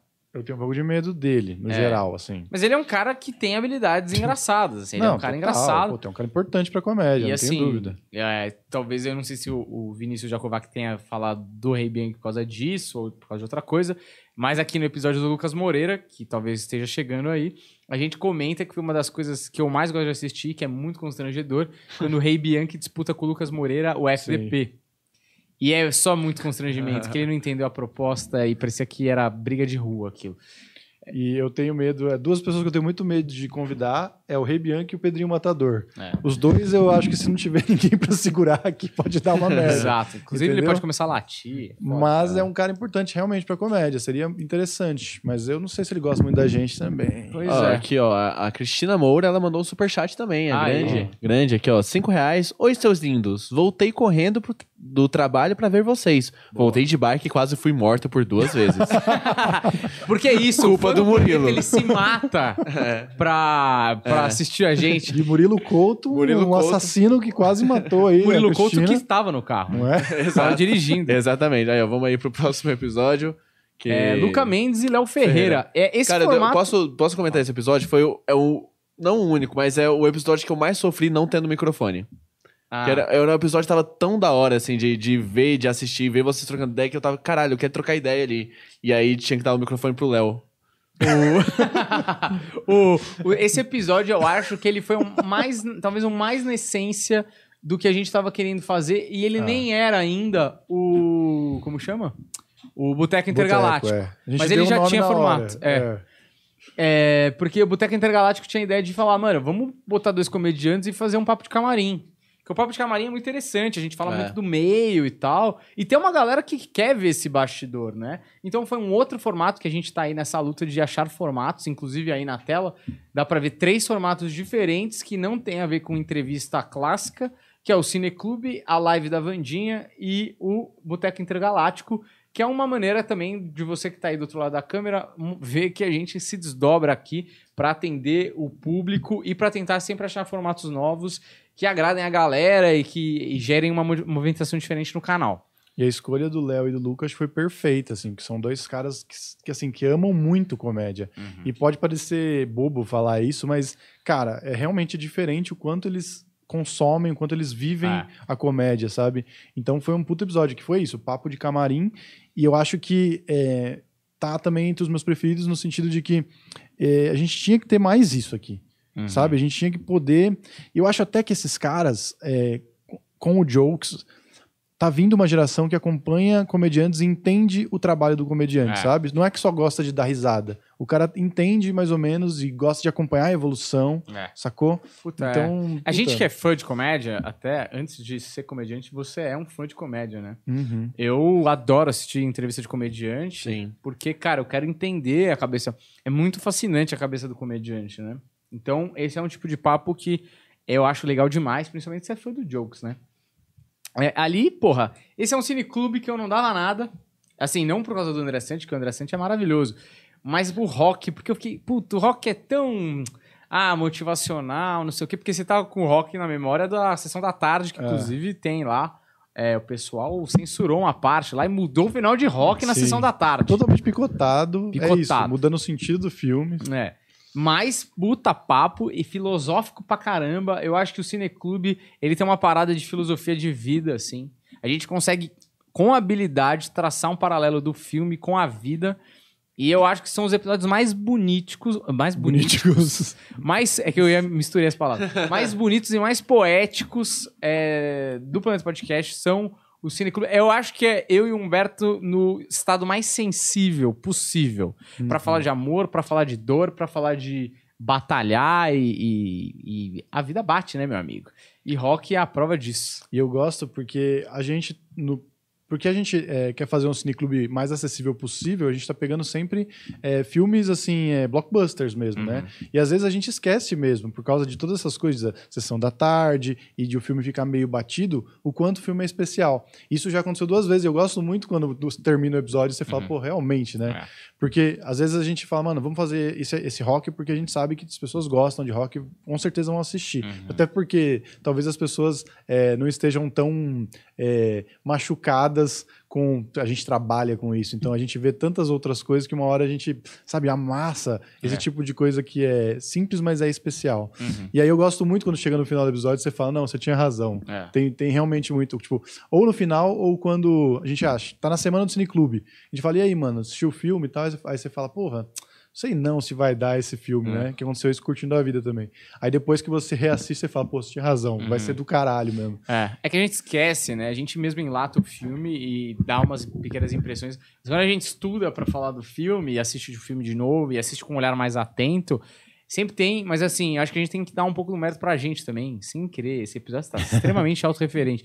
Mas assim, é um, é um episódio. A gente tem uma habilidade de pegar o filme escolhido e não só falar sobre semiótica do filme, sobre os bastidores do filme, sobre as curiosidades do filme, como pegar o sentimento daquele filme.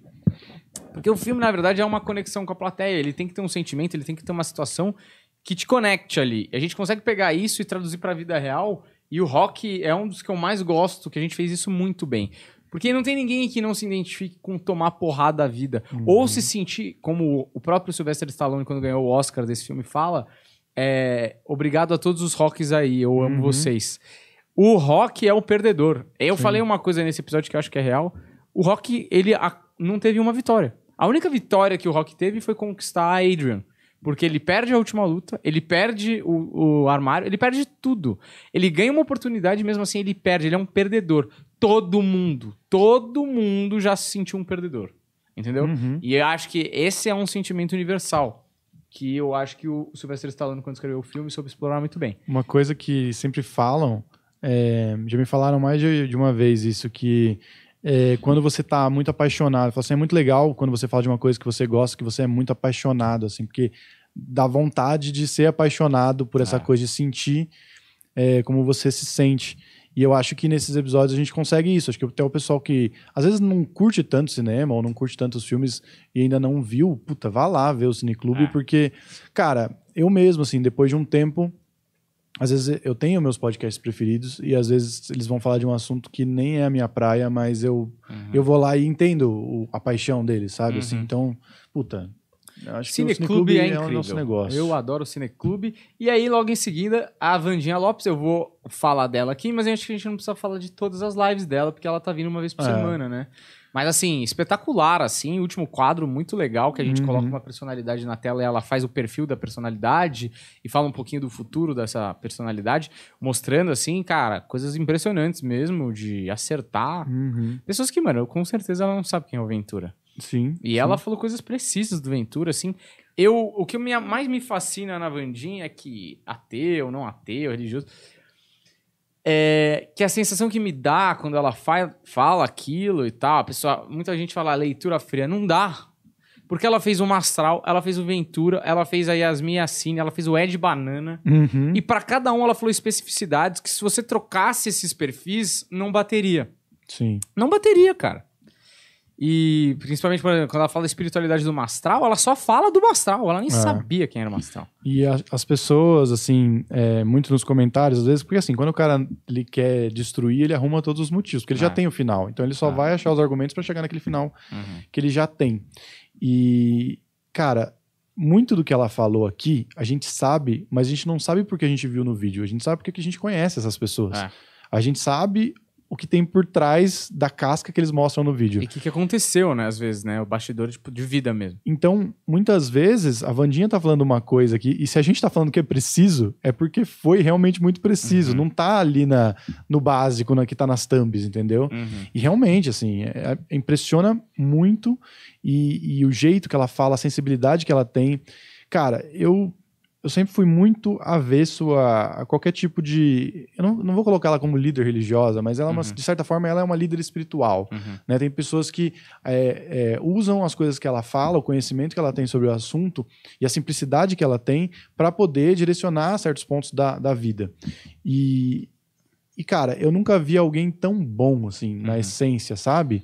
Alguém que realmente faz a parada porque é, tem aquilo como uma missão para a vida. Uhum. Independente se você acredita ou não, assim É. é muito é muito sincero é, muito é, é muito é, é uma boa intenção Uhum. sabe eu não vejo nenhuma maldade na, na Vandinha assim. E tem um negócio, é isso que me fascina como um cara que coloca sempre em dúvida muitas coisas, é que a sensação que ela me dá é que realmente tem alguma coisa que eu não consigo ver. Porque como ateu, como um cara cético, você acredita só naquilo que você pode ver ou que você pode provar. E ela é a pessoa que me deixa mais tipo, mano, se pá, realmente tem alguma coisa que a gente não tá vendo e ela tá. Sabe? Ou que ela ou que ela não tá vendo, que ela tá sentindo e eu fico meio tipo, cara, o que, que será? Porque se isso mesmo existe, é um universo que a gente desconhece e que tá presente o tempo todo, porque e sabe uma coisa que eu acho muito louca, que eu acho que vale a pena dizer? É, eu nunca falei isso, porque às vezes eu fico pensando se é psicológico ou não, mas a, quando ela vem aqui, a minha energia melhora. Uhum. Eu não sei o que é. É como se eu, eu me sentisse mais leve ou mais feliz, assim. A- É realmente como se a presença dela irradiasse uma coisa positiva. sim Tanto é que a- o episódio dela, quando ela veio aqui, eu me senti. Assim, a- quando ela vem em live também. Mas é que acho que teve um contraste maior na primeira vez que ela veio aqui, que foi o episódio completo, porque ela nunca tinha vindo. Cara, eu me senti tão. Como se eu. Às vezes a gente sai da entrevista cansado. Eu saí rejuvenescido da. revigorado da. a gente sempre sai melhor quando É? ela vem assim É engraçado. Mesmo quando eu tô, tipo, putz, hoje eu tô cansado, quando ela sai, eu, eu sinto que não, não me tirou nada, sabe? e cara é, eu fiz esse comparativo com os outros líderes religiosos porque eu- muito do que eu observo e mais uma vez não estou generalizando mas ao mesmo tempo eu sei sim que tem uma porcentagem muito grande a gente vê pelos comentários de ódio quando vem é sempre uma, uma galera querendo impor sabe assim ó Uhum. não é desse jeito porque é assim porque eu aprendi assim você tá É. errado você é um merda tá ligado Uhum. e eu vejo muito que às vezes o líder religioso, o que a gente está acostumado a ver, é essa autoridade máxima que você não pode questionar. E ela é totalmente o contrário, É. velho. Ela, em nenhum momento, ela vai te falar pra fazer uma coisa que vai te fazer você se sentir mal. Ela nunca vai falar pra você se penitenciar Uhum. por causa de certa atitude, porque se você não agir dessa maneira, você não vai ser aceito. É totalmente o contrário. É. É, totalmente tipo, Vamos fazer a coisa certa e você vai ser recompensado, Uhum. tá ligado? Mas a coisa certa, ela não vai tirar você do seu centro, sacou? Uhum. Então, realmente, assim, é uma pessoa muito especial, velho. É. Foi Que muito bom, legal que bom que a gente tá tendo isso daí. Que a gente chamou, que a gente acabou apostando aí, né? Porque tem podcast que queria levar, É. mas a gente que descobriu e eu fico muito grato dela ficar aqui com a gente e ela gosta da gente, pô, conheço ela já faz um tempo, ah, acho que faz uns 10 anos aí, talvez, uns 9 anos, sei lá. Então, deu um casamento super certo e a última live que ela veio aqui, eu, eu senti isso, que cada vez melhora a química. Uhum. Porque ela tá dando mais liberdade pra gente brincar, ela também tá brincando. A primeira vez que ela veio aqui, ela veio super nervosa. Tanto pra entrevista quanto pra primeira live, ela tava nervosa, assim. Você Uhum. dava pra ver que eu- a primeira vez que ela veio na live aqui, eu falei, ó, é live, é ao vivo. Mas você fica tranquila, porque a gente tá junto aqui, a gente tá no mesmo time. E ela começou nervosa, depois ela foi evoluindo ali, e, e eu acho que nós quatro juntos deu uma liga legal, assim. E tá dando resultado é, em termos de número, e eu espero do fundo do meu coração que é realmente, eu acho que sim, esteja ajudando pessoas, porque às vezes é, você só precisa de uma palavra que, que fale, vai dar tudo certo. Uhum. Ó, antes da gente continuar, a gente tem dois superchats e um áudio, hein? Boa. É, um superchat, o primeiro superchat é da Denise Lopes. Ela doou 50 Ô, reais. louco, Denise! E ela não disse nada. Ó, se a Denise é, só quis doar e só, sem precisar falar nada, eu agradeço demais. A gente fica muito feliz com a doação. Denise, que também acompanha bastante, é uma das fãs raiz. É, e se você queria mandar uma mensagem e não conseguiu ou não deu, Manda, mande aí manda que agora o- no o- chat o que eu Deco, priorizo. É. Ele dá prioridade. E se for pra é, o ingresso, né? Passar Ah, o ingresso, ingresso. adiante, a gente pode passar. É, hein? verdade, né? Verdade. E tem agora a Cristina Moura de novo, mandou outro superchat. Ela falou assim: Humberto disse que não deixa o filho ganhar nos jogos. Eu fazia o mesmo com a minha filha. Com 21 anos, ela morreu. Não, brincadeira. Esse é muito bom. É, achei que você ia falar. E, e com 13 anos ela acabou de ser medalhista olímpica de Eu skate. fa- fazia isso com minha filha Suzane. Hoje ela. É, que ó, eu fazia o mesmo com a minha filha. Com 21 anos, ela já me superou em tudo. Rock na real. É isso. Da hora, é isso. É, É isso, isso. cara. E eu vejo, eu vejo realmente assim a evolução do Theo e, e a vontade de ganhar e achar alternativas. E o sonho sendo não destruído. humilhado, Não é? Não, Não, criar. não, eu vejo, eu acho que tá sendo importante mesmo. Cara, eu nunca vou esquecer um dia, eu era péssimo em futebol, inclusive já contei a história que com 10 anos de idade, meu pai me levou no médico pra ver se eu tinha algum problema motor, que eu parecia um retardado jogando qualquer esporte. Isso é real. E quando eu tinha uns 7, 8 anos, meu pai nunca foi de dar conselhos, assim, nunca foi um cara de ter grandes momentos de coach, assim, sabe? Meu pai é um cara mais quieto e tal. Mas teve um jogo de futebol que eu era um horroroso, era tipo do cara que fugia da bola, mas eu sentia que eu tava ali meio que pelos meus pais, jogar bola, não me interessava muito. E o meu pai, antes de dar o apito inicial, ele me chamou na grade e falou assim: Você sabe o que, que é Gana? Eu tinha sete anos. Eu não tinha a menor ideia o que, era. Eu falei: O quê? Ele, Gana, sabe o que, que é? Eu falei: Não. Gana é vontade de vencer. Gana é se matar, é dar o sangue pra tentar vencer. Você pode não ser o melhor. Você pode é, ser ruim. Mas se você tiver gana, você já vai ter mais que a maioria. Cara, eu não tinha idade nem maturidade pra entender aquilo que ele falou. Mas eu sabia que aquele momento que tava rolando ali do lado do campo de futebol era importante. Porque o meu pai deu um tom solene pra aquela frase, pra aquele momento. Tipo aqui, eu não falo muita coisa, mas isso aqui eu preciso que você entenda porque é importante. Aquilo, mano, eu tinha sete anos. Aquilo gravou no meu HD de um jeito que eu não consegui entender, eu joguei pessimamente, me perdeu, foda-se, não é isso que interessa. Mas uns anos depois, aquilo ficou tão marcado, eu nunca fui o melhor no esporte, eu nunca, eu nunca me senti melhor em nada, na verdade. Só que assim, eu senti que eu, em, em vontade, o mínimo que eu posso dar é dar o máximo. Se vai dar bom, se vai dar ruim, se vai dar médio, tipo, eu não vou desistir e eu não vou, eu não vou ficar de corpo mole.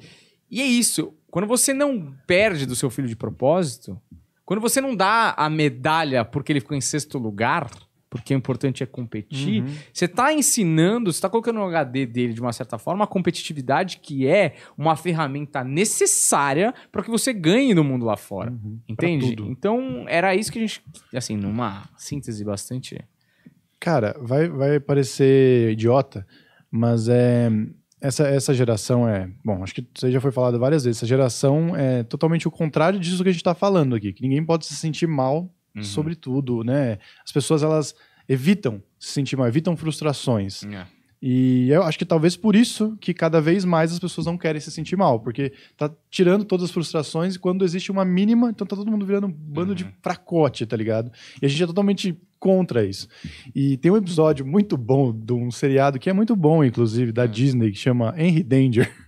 Que é um, um bagulho que, mano, passa no SBT de tarde, assim, Nossa. tipo, no horário que passaria o, o Maluco do Pedaço, assim. Aham, saquei. E, cara, é um, apesar de ser um seriado pra criança, boboca, super colorido da Disney, cara, tem, é muito bom, muito bem escrito. é, os caras estão, os atores estão excelentes ali e passa muitas coisas no subtexto. Tem um episódio que é justamente sobre isso, que ele vai treinar o time da irmã dele e aí é, ele tenta imprimir essa é, mentalidade vencedora e toda a direção da escola vai lá e fala pra ele fazer o contrário porque não quer que os outros alunos se sintam mal. Mas ele pega o, time que era o pior, que era o time que estava destruído, não tinha nenhuma motivação e dá uma vontade de, de ganhar. E aí, quando ele vai tomar esse esporro, porque teoricamente ele fez outras pessoas se sentirem mal, porque ele imprimiu a vontade de ganhar naquele time dele, a galera coloca ele numa cadeirinha pequenininha, assim. Ele tem que tipo, se sentar abaixo dos diretores. Então, essa coisa de você querer se sentir, aliás, você querer fazer com que o outro não se sinta mal, é, isso só fala o quanto você se acha melhor do que os outros, tá ligado? Isso, essa todo, todo essa, esse teatro, na verdade, é para você se, se sentir bem, é para você achar que você foi, nossa, olha, eu sou Jesus Cristo, eu sou humilde, eu penso no outro, tá ligado? Então, é tudo uma grande mentira no fim É. das contas, tá ligado? É. Você vai se sentir bem se você souber que você fez o melhor possível, perdendo ou ganhando, tá ligado? Uhum. Agora você vai ser sempre se, se sentir mal é, é, se você é, nem acreditar que é possível, tá ligado? É. Quer dizer, você é um merda que você nem acredita que vale o esforço. É, tá ligado? e Então você não devia né? existir, sacou? Você tá não frustrando o cara hoje e alejando ele amanhã, né? Que Exato. é pior ainda. Inclusive, Ó, parece slogan, né? A Denise, ela falou, né, que ela tinha mandado 50 reais. Papo inteligente, sem ingresso, mora em Floripa, mas torço pra caramba por vocês. Opa, Show. maravilha! E um dia espero fazer aí no Floripa Comedy Club, que hora, que é muito legal de fazer lá. E eu tô ansioso mesmo pra fazer show aqui e poder colocar pessoas, pelo menos vai, 60 pessoas a 100 pessoas aí, pagantes no nosso show semanal. E se a gente conseguir fazer isso, já vai ser uma boa demonstração que a gente possa viajar com o Planeta Podcast. Tal. Inclusive, a gente já mandou um Deco tirar passaporte. Verdade. E vamos ver aí se dá certo. Que vacina que você tomou, Deco? Tem que ver. Janssen. Então Janssen pode, né? Você tomou Janssen mesmo? pode Eu- aprovada... Eu achei que era Coronavac. Não, eu tomei Janssen. Ah. Fui cobaia aqui, ó. Então, Se mas você achei, que tomou era- Janssen, de nada. eu achei que você era é, cobaia da Coronavac. Por isso que... Ah, não, não. Ó, a gente tem aqui, ó, dois, dois áudios aqui. O primeiro é do João Gabriel Carvalho. Vamos aqui, dá play. Salve Deco, salve Varela, salve Humberto. É, primeiro eu queria perguntar de cada um de vocês uns três ou cinco especiais que marcaram vocês e por quê. E depois eu queria mandar uma premissa que é pra quem tem fetiche em pé, chinelo é roupa íntima. Falou. É verdade. Muito bom, Decotadíssimo, né? Cara, uma puta Decotado. premissa boa. é, é Decotado, bom decotado. Aí que a pessoa vai ter aquele chinelo que ele, não, vou num date hoje, vou usar esse chinelo aqui. essas coisas. Não, assim. e o melhor, Tarantino, né? Quentin O que Tarantino. você fica pensando é, se o cara tem fetiche em pé, o chinelo é roupa íntima, então quer dizer que a parte que o chinelo cobre, que é a tira, então é a parte mais sexual Sexual. do pé. É, o- Que é é a entre o- que é biqueta. entre o biqueta dedão. do pé. Exato, ali é, é onde cobre o que, meu, deixa o cara mais tarado por pé. A sola e aquela tá, a faixa ali do, do pé, né? Olha, Não, vou maravilhosa falar um premissa, negócio. O, eu acho uma, uma loucura esse negócio de fetiche em pé. Se tem um negócio sujo, É. é o pé, entendeu? Mas sem Sim. graça, né? Porra, se você anda com ele no chão é sujo, entendeu? Tem merda no chão. Uhum. Se você não anda com ele no chão, ele fica abafado dentro de um, de um negócio de... Sua, é uma das partes do corpo Não é? mais Mas sua. é, mas assim, eu acho que o fetiche do pé, ele é o dos sujos ele é o mais limpo, assim, porque tipo de mijar, de cagar, entendeu? Ah, não. Ó, mas Dos não- sujos não ele é o mais nem- limpo. Não estamos nem discutindo isso aí, eu acho que é um outro nível de loucura. Mas eu acho que o fetiche do pé, é o que acontece? O fetiche do pé, ele foi glamorizado. Tá, tá- inclusive na cultura pop, o Quentin Tarantino é um grande... é, Pack do pezinho. Fetichista. Pega do pezinho, o Alex Turner também. E aí, muita gente que quer se sentir safadão fala que tem fetiche em pé. Hum, Mas, na real, ele se tornou com tesão em pé porque Hum. ele quer se sentir safadão. sim. Você entende? Eu Sim. posso citar um episódio do. Teve um programa de rádio que chamava Esquenta, acho que ainda tem, né? Aham. Não sei se era esse, se era outro, mas que o cara. Esquenta. Ele, o cara ligava pra rádio pra ligar pra mina ou pro cara pra resolver um problema de relacionamento ali. E eles faziam meio que a meiuca. Já viu isso? Eu não, lembro Não, de programa de não. rádio que é. Acho que era do Evandro, sei lá. Ah. E aí, cara, teve uma vez que eu tava ouvindo de madrugada, né? Porque era picante e tal. Aí, o, acho que a mina, o cara, ligou pra resolver o problema com a outra pessoa. Ah, aí lembrei. A mina ligou pra, pra rádio pra ligar pro cara pra entender por que, que o cara deu perdido na mina. E aí, é, a mina, ah, cobrando e tal, não, se resolvam aí e tal. Aí o cara me vira e fala assim: É, então, mano, fala aí por que, que você parou de ligar pra mina, ou parou de aparecer, não sei o que lá e tal. Aí ele fala assim: É, mano, que a real é que eu sou podólatra e a mina tem o pé muito feio e tal. Só que assim, não deu tempo dele terminar de falar o pé dela é muito feio, porque o podólatra é o cara que tem fetiche em pé. A mina, do outro lado, já começou a gritar, porque ela entendeu que ele era pedófilo. então, tipo, ele falou: ah, não, porque eu sou pedólatra e o pé dela é muito feio. Quando ele começou a falar o pé dela é muito feio, é, a mina do outro lado. Você gosta de criança? Não sei o quê. Que coisa de criança, mano? Você tá louca? Você tá me acusando? Mano, puta de um escarcel por causa de ignorância. Então você leia o dicionário. Eu faço um esforço pra não pagar esse mico. Eu fiquei pensando, mano, a mina, além de ter sido trocada, todo mundo tá É. sabendo que o pé dela é horroroso, agora todo mundo tá sabendo que ela é ignorante também. Sim. E, na- e na real, sabe o que é isso? O Amor é Cego, lembra aquele filme? Aham. E o cara, é, no começo do filme, ele, puta, uma mina maravilhosa. Ele fala, mano, por que você vai largar essa mina, velho? Uma mina maravilhosa, Uhum. porra. Olha pra você, você nunca conseguiria alguém assim. Ele fala, puta, que aquele dedinho Ah, anelar é. do pé é maior. Mostra o dedo do pé da menina é maior. Só que aquilo ali, ele não tá falando exatamente do dedinho. Ele tá falando do- de uma possível pessoa que ligaria no programa e acharia que podólatra é pedófilo. Você entende?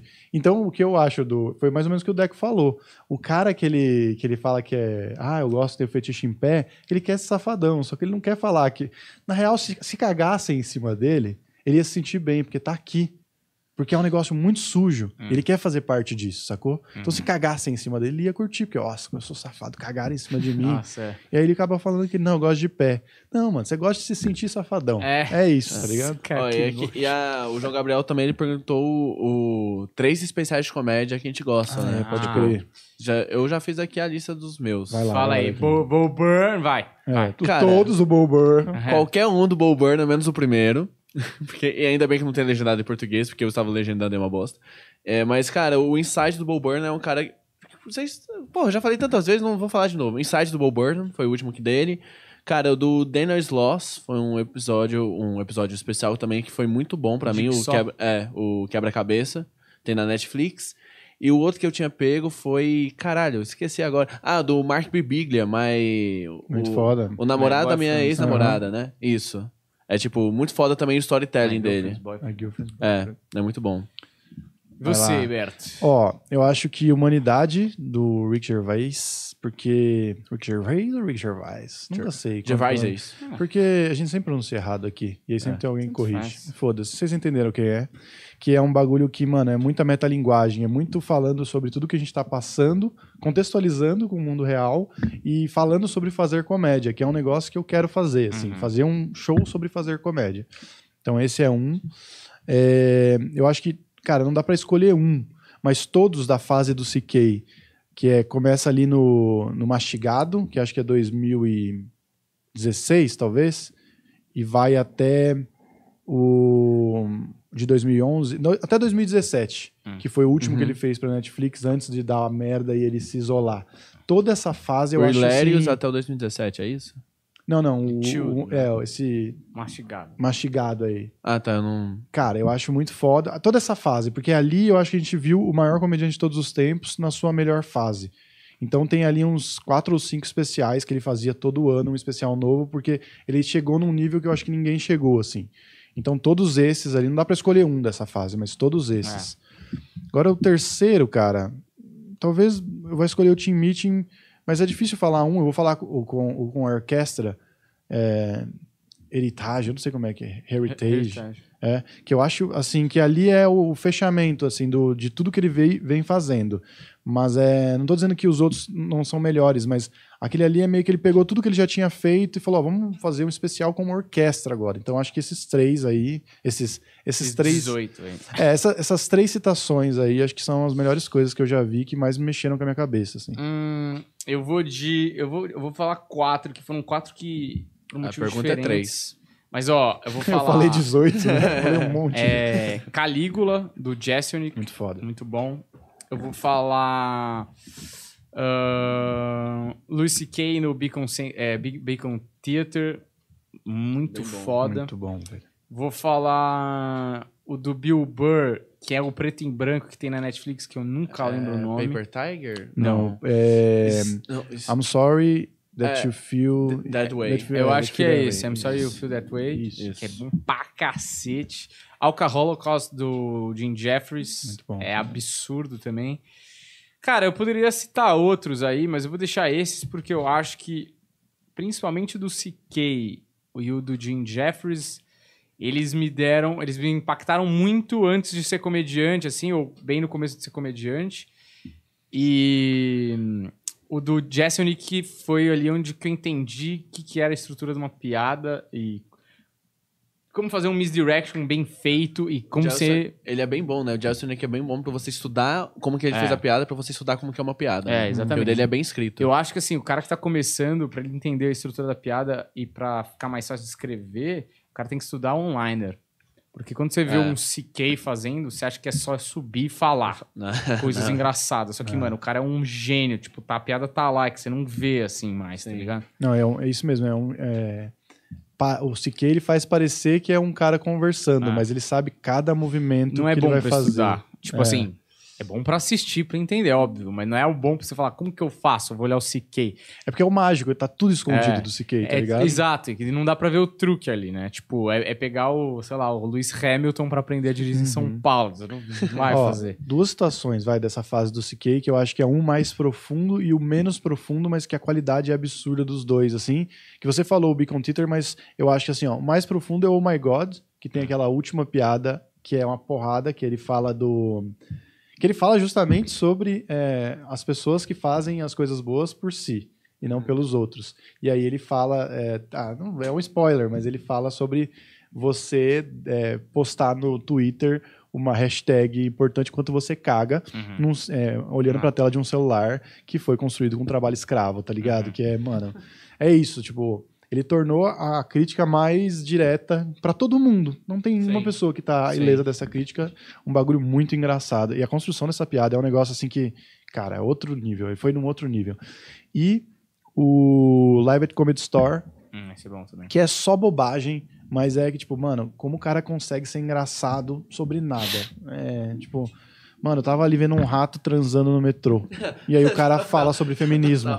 Total. Não é? É impressionante, assim. Lembrei dessa piada e bem isso- boa. E mostra, bom, né? mostra tipo, como ele consegue ser engraçado sendo filosófico e sendo o mais raso, né? Do mundo. Sujo. Tipo, quer dizer, Podre. foda-se, eu sou engraçado em qualquer profundidade em qualquer. de qualquer jeito, É. de qualquer forma, que eu dominei essa porra, tá ligado? Ó, eu, a gente tá com mais uns áudios aqui e a gente já tá com quase duas horas de live Caraca, também. nossa, É, uma hora e quarenta A já. gente não fez nem 10 episódios. Cara, se É, quiser é. seguir um. Como é que tá de, de pessoas? Se o pessoal E tá mais animado? dois áudios agora. Porque a gente pode seguir um pouco mais hoje, É? só um pouquinho. É. que é especial. Tô né? cagado de fome, mas bora. O... Ih, ó, reclamando, meu. aumento? Não, sei o quê, reclama- hora Theo, o Theo não reclama. Não, é aqui, ó. Não, mas o Theo não chora por fome? Theo tem sete eu- anos. pô, já. cheguei aqui meio-dia. Traz marmita. né? Cheguei aqui meio-dia e meia, né? Vocês chegaram o quê? Seis da tarde, né? Ah, aí é fácil, né? Enfim, vamos lá pra, pro áudio da Cristina. Acho que a gente tava indo. Não, É. no spa. né? É. Ah, então não vai ter mais live. Acabou. Vai. Para complementar que vocês estão falando da nova geração. É, essa última semana, né, semana passada e essa semana, eu estou trabalhando numa colônia de férias. Que inferno essas crianças. As crianças não podem mais tropeçar, elas não podem cair, elas não podem receber um não. É um inferno. Vou falar, Humberto, por favor, continua fazendo isso com seu filho, porque tá insuportável essas crianças. Está insuportável. É a Cris. Eu gosto. É, foi. a- Eu adoro. Cara, eu adoro soltar caramba. Inferno! Muito Cara, bom. é muito engraçado isso, né? Que ela tá no meio da colônia de férias, deve ser o momento que, tipo, a galera foi jantar. E ela se conseguiu tá na live e mandar o áudio no banheiro pra ninguém encher o saco. Eu tá vou desabafar sobre esses merdinhas que estão aqui, tá ligado? Mas, mano, a gente leu um livro do Jordan Peterson, um psicólogo Puta, que a gente sim. é muito fã, eu e Humberto. É, e ele fala: é, deem skate para os seus filhos. E é sobre isso. E, aproveitando aí a menina que ganhou prata, a Raíssa, né? Uhum. Ganhou prata no skate, é um esporte admirável. Porque ele é a vida em síntese. Porque você cai, você se fode pra aprender uma manobra e você pega o porra do skate, levanta e faz de novo. E você faz quantas vezes tem que fazer pra fazer a porra da manobra. Então o skate é um. Ele, no, no livro dele, né? Dos lições pra vida, ele fala: deem skates para suas crianças, porque eles vão aprender a, muito. A frase né? é: não interrompa suas crianças enquanto elas andam de skate. É. Que é muito foda. É tipo, Uhum. Sobre também é, experimentar, criar. É. Não vai lá e tira o que seu filho tá tentando fazer de melhor, sacou? E outra, né? O skate ele ensina, mano, não vai ser na primeira. Uhum. Você não vai conseguir fazer um ollie na primeira tentativa. Você vai ter que fazer 500 vezes. Mas a satisfação que você ganha quando você conquista aquele ollie, ollie, pra quem não sabe, é uma manobra básica do skate. É pular com o skate. É, praticamente pular com o skate. É... Sou isso aí, skatista também. É, também foi O, skatista. Deco, S- o, o apelido do Deco era Deco SK8. É, é o fadinho. Fadinho. Era o fadinho. Fadinho. É, é isso, a vida também. Stand-up não é no primeiro show que você vai arregaçar. Futebol não é no primeiro chute na bola que você vai meter um golaço no ângulo. Como qualquer coisa na vida é disciplina e consistência. Então, acho que skate talvez seja a forma mais dura Uhum. de ser, porque você pode quebrar um braço, entendeu? Você pode. É assim, não, e dói. É. Cada tentativa e, e processo da melhora dói. Tem dois capítulos nesse livro aí que fala sobre criar filhos. E eu não sei nada sobre criar filhos, Uhum. mas eu acho que tô cada dia aprendendo um pouco mais. E tem isso, não interrompa suas crianças enquanto elas andam de skate. E tem um que fala, não deixe seus filhos se tornarem algo que você não gosta.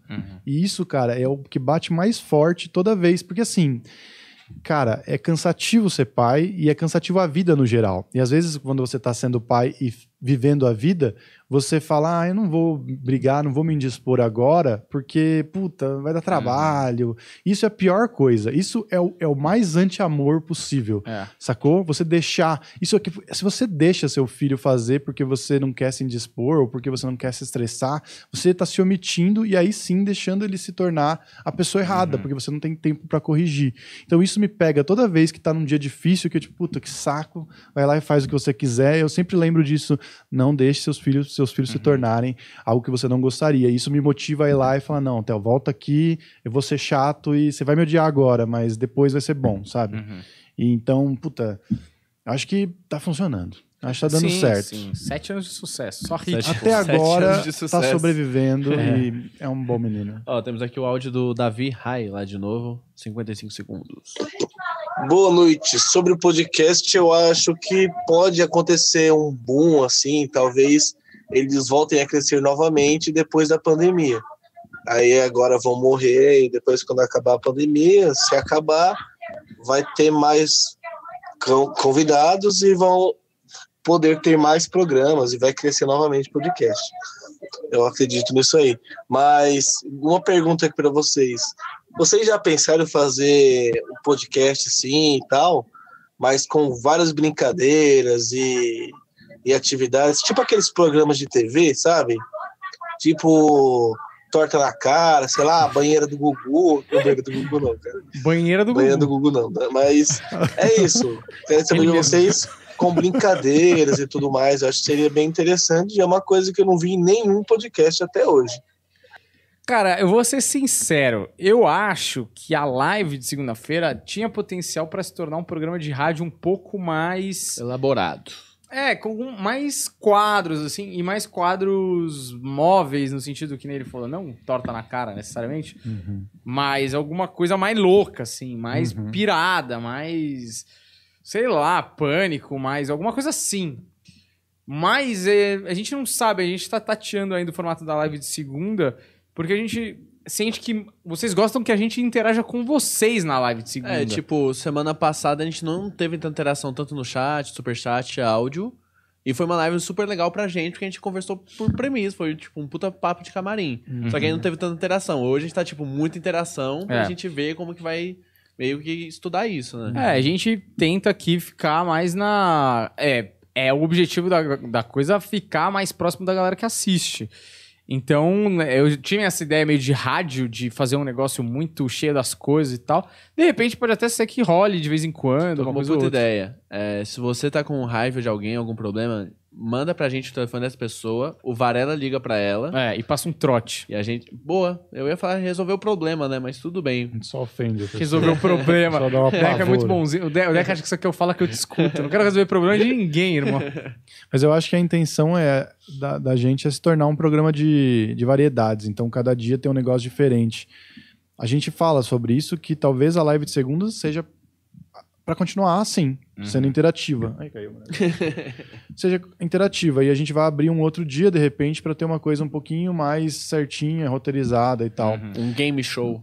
É, talvez um game show. Cara, o game Sabe? show ia ser da hora, hein? É. Eu acho que o caminho que a gente tá buscando é esse, é ser um programa com algo diferente todos os dias. Como a gente vai fazer, a gente não sabe ainda. Mas a gente tá vai no rolar. caminho. Inclusive, a gente vai produzir coisas novas aí e tal, que não tem nada a ver com podcast, que tem a ver mais com as nossas aspirações artísticas é, e vontades e desejos aí. Então, se preparem, porque espero que em breve a gente consiga conquistar aí é, nossas posições aí de outros conteúdos que tem a ver com, sempre tem a ver com comédia e que não tem nada a ver com podcast. Então, fiquem atentos. Ó, tem o, o áudio do Jonathan Salles, o cara lá de Goiânia.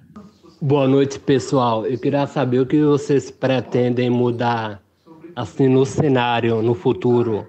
É, a mesa, a cor da cortina, a cor da parede, as cadeiras. O que vocês pretendem mudar assim, no ambiente do cenário? E aí? Olha, ele, que- eu achei que quando ele falou formato, eu tava preocupado se era do conteúdo, mas aí ele falou da decoração da coisa, né? Então ele já deu uma de interior designer. E, mas olha, eu vou falar, a primeira coisa que eu quero me livrar nesse estúdio É do Deco. é o Deco, que já tá velho, Já passou do Passou, tempo. tá já. datado. Ixi. não funciona direito. O Theo tá vindo aí com sangue novo. O moleque já faz programação com 7 anos. Com 16 ele já vai estar hackeando o Flow pra trazer esse seguidor pra nós. Não, a primeira coisa que eu quero me livrar é essa mesa aqui. Que essa mesa tem nada a ver com o que É, a gente é acha que. Ela, eu acho até que ela nem é feia, assim. Quando a gente colocou ela aqui no. Eu falei, ah, ela cumpre, ela não, ah, não tá atrapalha. Eu acho que é, é pouca funcionalidade. Ela é oca, porque ela é uma mesa de escritório. Inclusive aqui, vocês não conseguem ver, mas embaixo tem uma, uma tábua que eu não consigo colocar a perna toda. Minha perna verdade. fica só, hum, tipo, Show aqui, ó. um terço pra dentro da mesa. Por quê? Porque essa, como ela é uma sala de escritório, olha que maravilha. É, ela tem, tem que. Não sei se dá pra ver aí, mas assim, ela tem uma, uma, uma madeira aqui, então meu joelho ele, ele só entra até aqui. Nem da mesa. Por quê? Essa, essa madeira que eles colocavam aqui é pra, pra não verem por debaixo da saia da secretária, ou da Assédio. Mulher, ou da, escritório- ou da chefe. Porque se eu o falar escritório secretária, do- o pessoal vai falar, ah, é. ela é mulher, então ela tá servindo. Não. Ó, essa mesa, inclusive, veio do escritório do Marcius Melly. É. Era ele usava essa daqui. E é de vidro a dele, aqui embaixo. E ou da CEO, era para não ver e tal. Então tem essa coisa incômoda.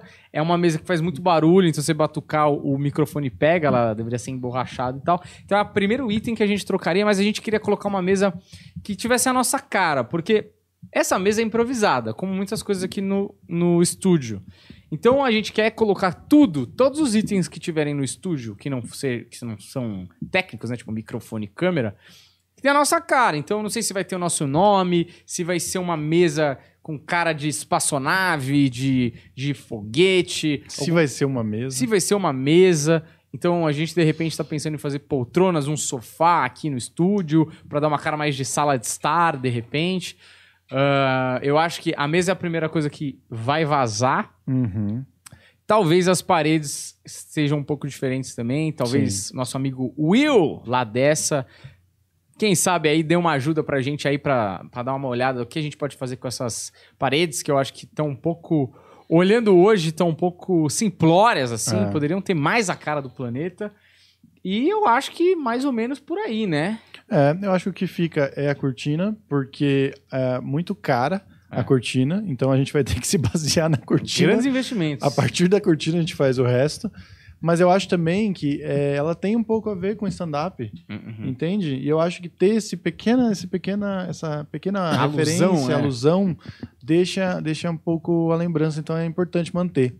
Eu até gosto, eu sempre falo, essa parede aqui me incomoda mais. Essa Aham. parede, por ser muito clara, e aí junto com a mesa, acaba ficando escritório. Uhum. Mas na época a gente fez o melhor possível e, Sim, porra, é. até hoje nos ajuda muito. É. Mas É eu que acho sempre que falo pra você, é o tipo, principal, assim. Quando a gente terminou, a gente falou, tá bonito pra caralho. Mas aí a gente já acostuma, né? É, que e nem aí- namorada. né? Não, mas aí todo mundo que chegava aqui na mesa, nossos amigos e o pessoal que não tinha vindo, falava, porra, mano, do caralho que vocês fizeram aqui, tá bonito É. pra caralho. E a gente já tinha esquecido de, de que É. era bonito porque a gente tava acostumado, né? Mas, porra, é, nos ajudou por muito tempo e. Foi funcional, não né? é, Foi não, mas funcional. carinho, temos carinho. Ela, ela tem ainda um- uma pegada um pouco amador guerrilha ainda, né? Porque, não sei se pra galera que assiste, mas pelo menos pra gente que sabe que da onde veio cada coisa, do escritório, essas cadeiras eu comprei com dinheiro que eu nem tinha. Eu lembro de eu na loja pagando em 288 vezes e pensando, cara, será que um dia a gente vai ter dinheiro pra pagar essa porra? A gente só tá perdendo dinheiro. Eu comprei três. Eu comprei duas só. Eu comprei duas cadeiras, não tinha dinheiro pra comprar três. E era as cadeiras mais baratas de um lugar de escritório, assim, que eu achei. Eu falei, mano, essa cadeira não compromete, ela é preta, hum, não é nada demais e tal, mas ela faz a função. E eu lembro de ter pago assim, tipo, meu Deus, quando que a gente vai ter dinheiro pra pagar essas porra que a gente tá comprando tudo? E hoje a gente tem dinheiro pra comprar cadeiras. Da Brahma, da, de plástico. É mas uma- a gente tem. Identidade visual também. Aí, o, o- como tem um texto do Antônio Prato que a gente já falou sobre isso, acho que o Deco deve saber também, que é o. Como ele fala? É o cara. Como é que é que ele fala? Que o, é, a esquerda gosta de bar podre. Uhum. Sabe? O cara do Leblon que gosta de ir no bar podre. Do litrão. É, gosta, ah, não, gosta de ficar na calçada em Pinheiros, mas é isso, pra se sentir do, do povo. Do povo, do populacho. Então, se a gente fizesse uma estética baseada em bar podre aqui, pô, ia ser gourmet pra caralho. Uhum. Ia ser o botecão falar, do meu, Deco. Ia vir Caetano Veloso. aqui. Dequinho Botequim. Daqui um botiquim é um bom. é um puta nome bom. Cara, tamo com mais nada aqui de, de pendências. Vamos continuar. Então vamos seguir. Vocês querem fechar? Eu gosto de ficar falando dos episódios porque dá, dá papo, né? É, dá Uhum. papo. Então, e a galera se empolga também. Talvez não seja tão interessante terminar tudo hoje, até porque não vai dar É, tempo. a mas gente já tá com, continua cara, a gente tá quase segunda. duas horas, tipo, uma hora e cinquenta e três agora. Falta muito episódio, Tem né? A gente bastante pegou- episódio, tem é. bastante episódio que vai dar pano pra manga, não quero entrar. Ah, então bora, bora finalizar então. É, vamos, porque aí semana que vem também, eu acho que semana que vem vai ser o episódio 101. Ah, E aí sim a gente completa o 100. Sim. Fechado. né? Ah. Então, ó, mais uma vez eu faço um apelo pra você comprar o ingresso, pelo amor de Jeová. Compra o ingresso pra sexta-feira aí no West Plaza. É, nove e meia o show vai rolar, então dá tempo pra você chegar. Tem praça de alimentação lá, tem estacionamento. Todas as coisas, é, como chama isso? Todas as Medidas de segurança. medidas de segurança estão sendo tomadas, todas as cabíveis estão sendo tomadas, 60%, é, 40% de lotação máxima lá na casa. O ingresso tá baratíssimo, 15 reais aí, pelo amor de Jeová, vai lá, compra esse ingresso, vai ser divertido. Como o Humberto falou, você não tá sendo ali público, plateia, você tá sendo testemunha do show número 1 um do Planeta Podcast. Entendeu? O primeiro show com CNPJ que eu e o Humberto a gente vai fazer. O Deco vai estar lá também, vai fazer.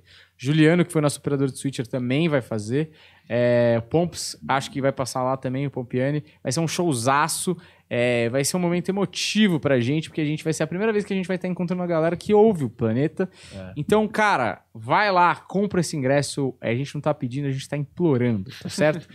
então, tá o link aí na, na descrição, né, André? Tá, tá o link na descrição e o ingresso e o coisa, a arte tá aí na tela pra eles verem também. O ingresso tá aí, tá, a arte tá na tela. Sigam a gente no Instagram, Odan Varela, Humberto Rosso, é, no nosso Instagram, porque o Humberto tá chegando em 10 mil. Vamos fazer essa campanha dele chegar em 10k pra gente ter o arrasta pra cima e parar de ser humilhado aí em ficar colocando o link na bio. Também sigam o Odeco Machado, que é o nosso operador, diretor e bi do podcast. Cota, É, cota São- LGBT. São adjetivos aí importantes. importante que você saiba, porque talvez você tenha algum interesse, ele já agrega aí valor em todos os gêneros, tá certo? Cara, é muito doido, né? Porque você falou que realmente a reação da vacina ia começar na noite. Hum. Cara, impressionante. Tá, Tá batendo, batendo. forte agora. Assim, que Uhum. bom que vamos terminar. Eu vou poder Falei que enganar. era que horas? 8, 9, né? É, agora É, é, 8 8, e 8 e 14. 15, cara. Preciso como um Exatamente às relógio 8 e suíço. Preciso nanar, inclusive. Então, muito obrigado. Você que assistiu até agora, se inscreve no canal, deixa o like. E muito obrigado a todos, absolutamente todos que já se inscreveram no nosso canal e fizeram que a gente ganhasse a primeira plaquinha do YouTube. A gente tá feliz demais. Muito obrigado. Até a próxima. Peraí, Valeu. parece que falar assim, mostra o áudio. Não, mas assim, eu falei, putz, já acabou o tempo do áudio. Aí a pessoa falou, mostra o áudio. Ó, se for ruim. Se for ruim. Eu tava finalizando de maneira linda aqui. Pois é, ó, vamos aí. Boa noite, meninas. Eu gostaria de saber se vocês têm alguma mania antes de entrar no palco. E Humberto, eu, eu continuo me acabando nos seus olhos. Entendi. Na verdade, o Deco sabia de tudo isso. É. Cara, eu não Ele sabia não, queria foi da Márcia deixar, né. Ele queria me deixar vermelhinho aqui. É, o Deco é previsível. Mania, você tem mania? É, eu tenho cheiro o sovaco do Humberto antes de entrar no palco. E eu preciso que o Daniel cheire meu sovaco. Não pode Essa ser é outro. nossa Eu, eu me perco nos olhos do Humberto. É, exato. É isso. Eu, só- eu fico Não. todo ali pra vocês, né? Eu, não acho, eu não tenho mania nenhuma, eu acho. Nenhuma, absolutamente nenhuma. Cara, É. eu, eu, eu me alongo, eu me aqueço, eu faço exercício com a voz, mas não é mania, é tipo aquecimento. O comediante ele é meio podre nesse sentido, né? Tipo, a gente já falou sobre isso aqui, mas é o cara do teatro às vezes tem que fazer o a, o Dança da chuva. É, dança da chuva no, no rezar pra água no camarim, aquecer a voz com os exercícios que a fono passou, comer uma maçã. O comediante, cara, ele só precisa estar à vontade. Então, o máximo que ele conseguir se concentrar ali, relaxar um É. pouco, funciona, né? Sim. É. Eu acho que sim, acho que não temos manias nenhuma. Eu tô aqui preocupado com meu amigo, que eu sei que ele tá passando. Então, você que tá aí até mamar. agora, faz essa mania de deixar o like e se inscrever no nosso canal. Falou, até a próxima. Tchau!